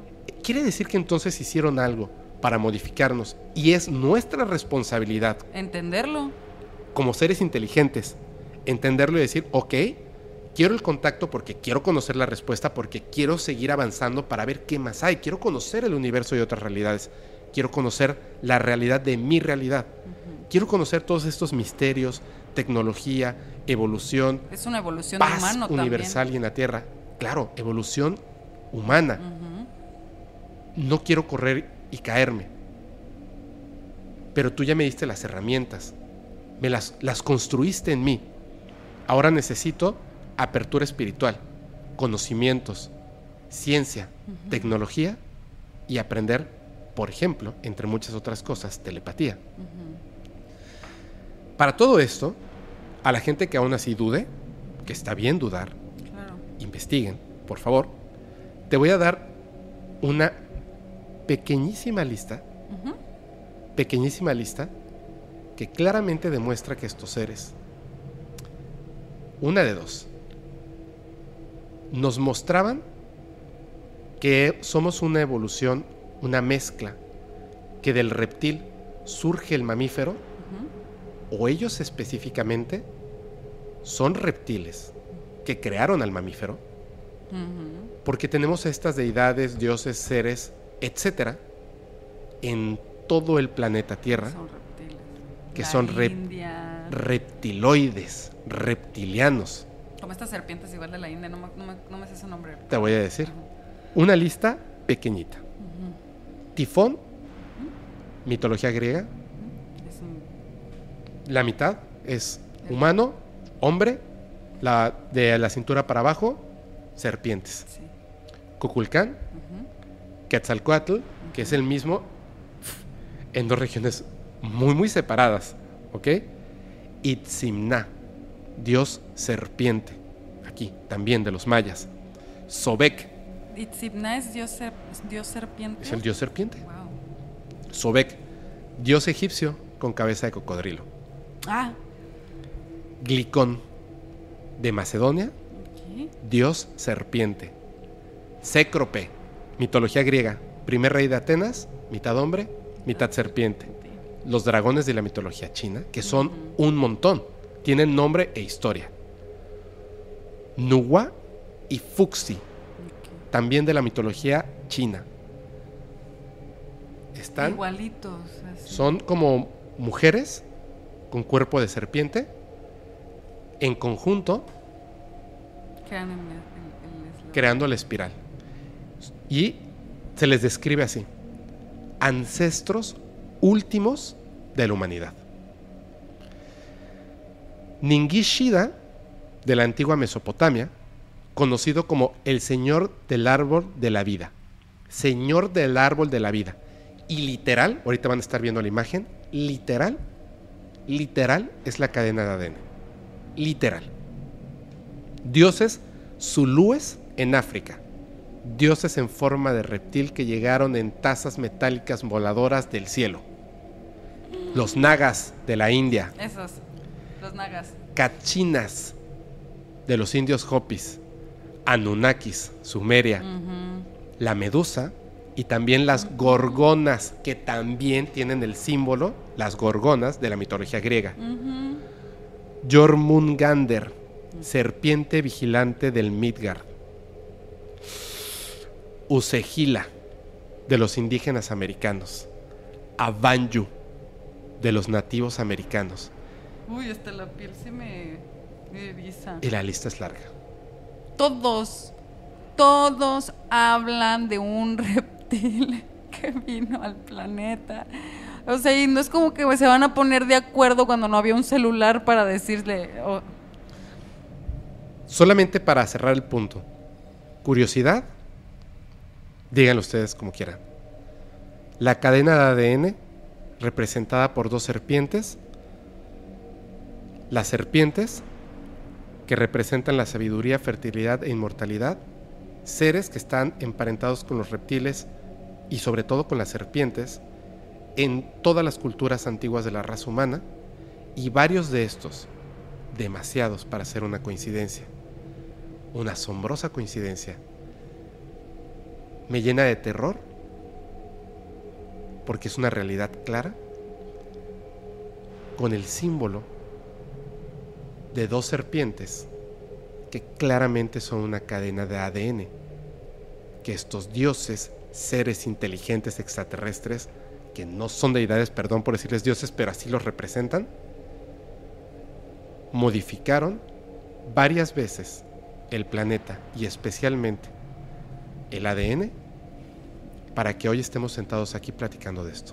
Y te lo, te lo están diciendo tan claro, es el ADN de reptil. Así de, aquí está, ¿qué más quieres? Te lo estoy diciendo. Simbólicamente nos están dando la información. Ahí está. Aquí. O sea, ustedes van a escribir su propia historia, pero aquí nosotros les vamos a dejar en su ADN la información. Aquí está. Evolucionen, entiéndanse y entonces regresamos para el ¿Y contacto. tú, y tú no crees que, que nosotros como planeta, digo, pensándolo como en otra galaxia, no somos los únicos humanos? Obviamente no humanos, pero lo que voy, o sea, entiendo que hay diferentes especies alienígenas, que ya son de diferentes o sea, planetas y todo, pero que hay otro tipo de planeta habitable donde ellos hayan hecho lo mismo que nosotros con nosotros. Por supuesto, por supuesto. Sí, yo por también no creo supuesto que, sí. seamos como que los, un- el único experimento. Estamos hablando de millones y millones y millones y millones de años. Y de galaxias también. ¿Cómo se ven los pleiadianos? Todo el mundo piensa, erróneamente, que son rubios, de ojos azules, Los altos, confunden con los nórdicos. Exactamente. ¿Sabes cómo se ve un pleiadiano? Pues yo los veo como ser de luz, ¿no? Como No. más blanco, ¿no? Los que los han visto Ah, se parecen a nosotros. como humano, así normal. Humanos, son humanos. Morenos, Yo me los imaginaba como morenos. morenos y miden más o menos unos 70. Wow, sí, vi, Pero sí viví confundida. Yo los imaginaba, no los nórdicos, pero sí de tez muy blanca y como que emanan un, un- un brillo. Ah, es, es que espérame, es que ahí viene la otra parte. Un ser humano no es una persona de unos 70 moreno. Hay blancos, hay... O sea, hay como, te puedes afros. encontrar... Claro. Y solo estamos en un planeta. Los pleiadianos se supone que están en varios planetas. Y hay muy distintos unos de otros, pero humanos. Humanos. Es que viven mil y tantos años, seis mil años, etcétera. Imposible. ¿Cuál fue la respuesta que le dieron a contactados, especialmente, por ejemplo, a Billy Mayer? En el pasado nosotros modificamos nuestro código genético, es decir, el ADN, para vivir más tiempo, porque tenemos misiones muy largas en el espacio, Lo que ya comprobamos que puedes modificar para que vivas más tiempo. por supuesto. Ellos se, se modificaron. Hay una, hay una historia bien interesante de abducción, donde el abducido le pregunta al ser, al verlo, humanoide, sin orejas, el clásico gris pero alto, pregunta en su cabeza. O sea, él se está preguntando a sí mismo, ¿por qué? Ay, le da la respuesta. Sí. ¿Por qué es un humanoide? ¿Por qué se parece a mí? No es igual, o sea, claramente no somos la misma especie. Pero ¿por qué se parece a mí? Y el ser le da una respuesta. Yo no me parezco a ti. Tú te pareces a mí. Fuerte. Y la respuesta es súper fuerte. Claro, ¿por qué no te parecerías al ser que te creó? Estamos hechos a Dios, a las, a, ¿cómo dice? A, semejanza de Dios, ¿no? De varios dioses. De varias. Depende de la zona, dicen.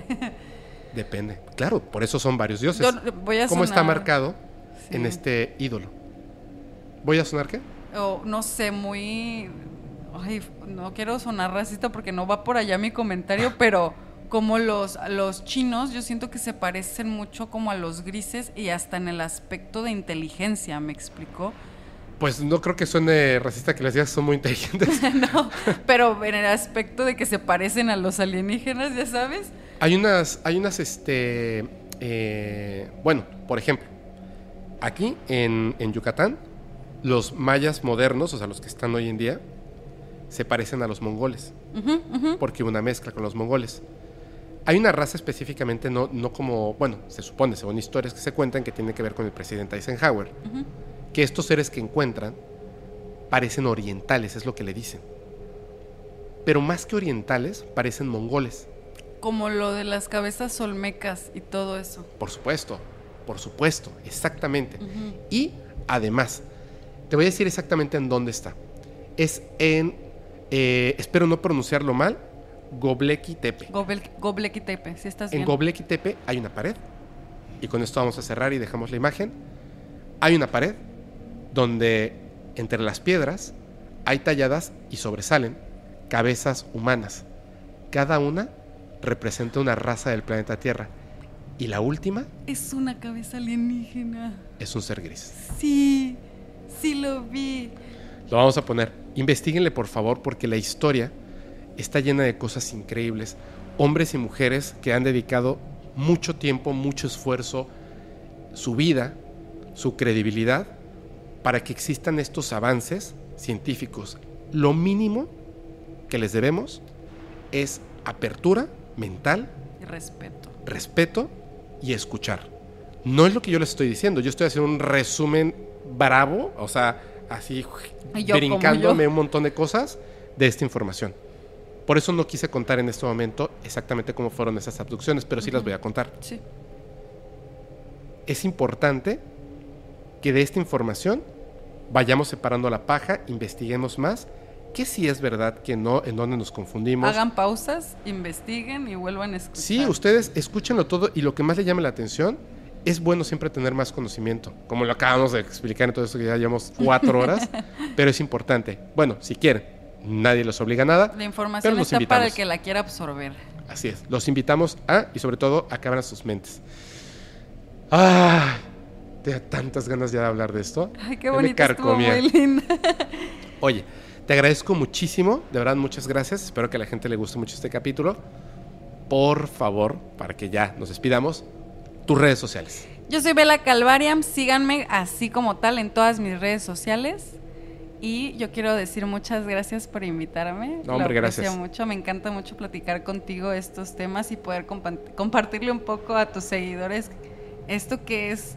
Estamos iniciando el año, así que yo quiero que ustedes con esta información se llenen de buenas vibras, porque como lo que dijimos del poder de la conciencia, tú eres el dueño de tu vida y tú eres capaz de emanar buenas cosas. Así que estamos empezando el año para ponernos en, en un estado mental colectivo positivo. Y pues yo espero que te haya funcionado lo que dijimos y como decimos, ahí está la información y es para ti. Pero muchas gracias, Fepo. Tú eres, eh, no, gracias a ti, gracias a ti. Tú eres el creador de tu realidad. Así que construye algo bien chingón. Muchas gracias. Y ahora sí, yo les recuerdo, soy su amigo Fepo. Si quieren mandar sus experiencias, eh, evidencias, por favor, al correo fepo.podcastparanormal.com. Yo les aconsejo que si se pueden unir a nuestro grupo de ya sea sobre todo especialmente el de Facebook y Telegram, también tenemos Discord, ahí pueden subir si quieren que reaccione a algo, juegos, etcétera. Yo lo estoy aprendiendo, pero ya para cuando ustedes estén viendo esto, ya voy a estar mucho más este entrometido en esto. Por favor, síganos en nuestras redes sociales si les parece bien, o sea, si les parece bien, no es una obligación, es solamente si les gusta el contenido. Si Si te no caemos bien. si no te has suscrito, suscríbete, pícale. Es rapidísimo, es fácil, es gratis, que eso está muy bien. Y nos apoyas muchísimo al suscribirte. Gracias, gracias a todos, de todos. eh, yo les mando un corazonzote a toda la comunidad paranormal y a todos los nuevos miembros de la comunidad paranormal. Gracias, ya nos vamos. Y yo les recuerdo que los capítulos del podcast paranormal se disfrutan mucho mejor si los escuchas mientras conduces en una oscura y terrorífica carretera y no tienes a nadie a quien abrazar.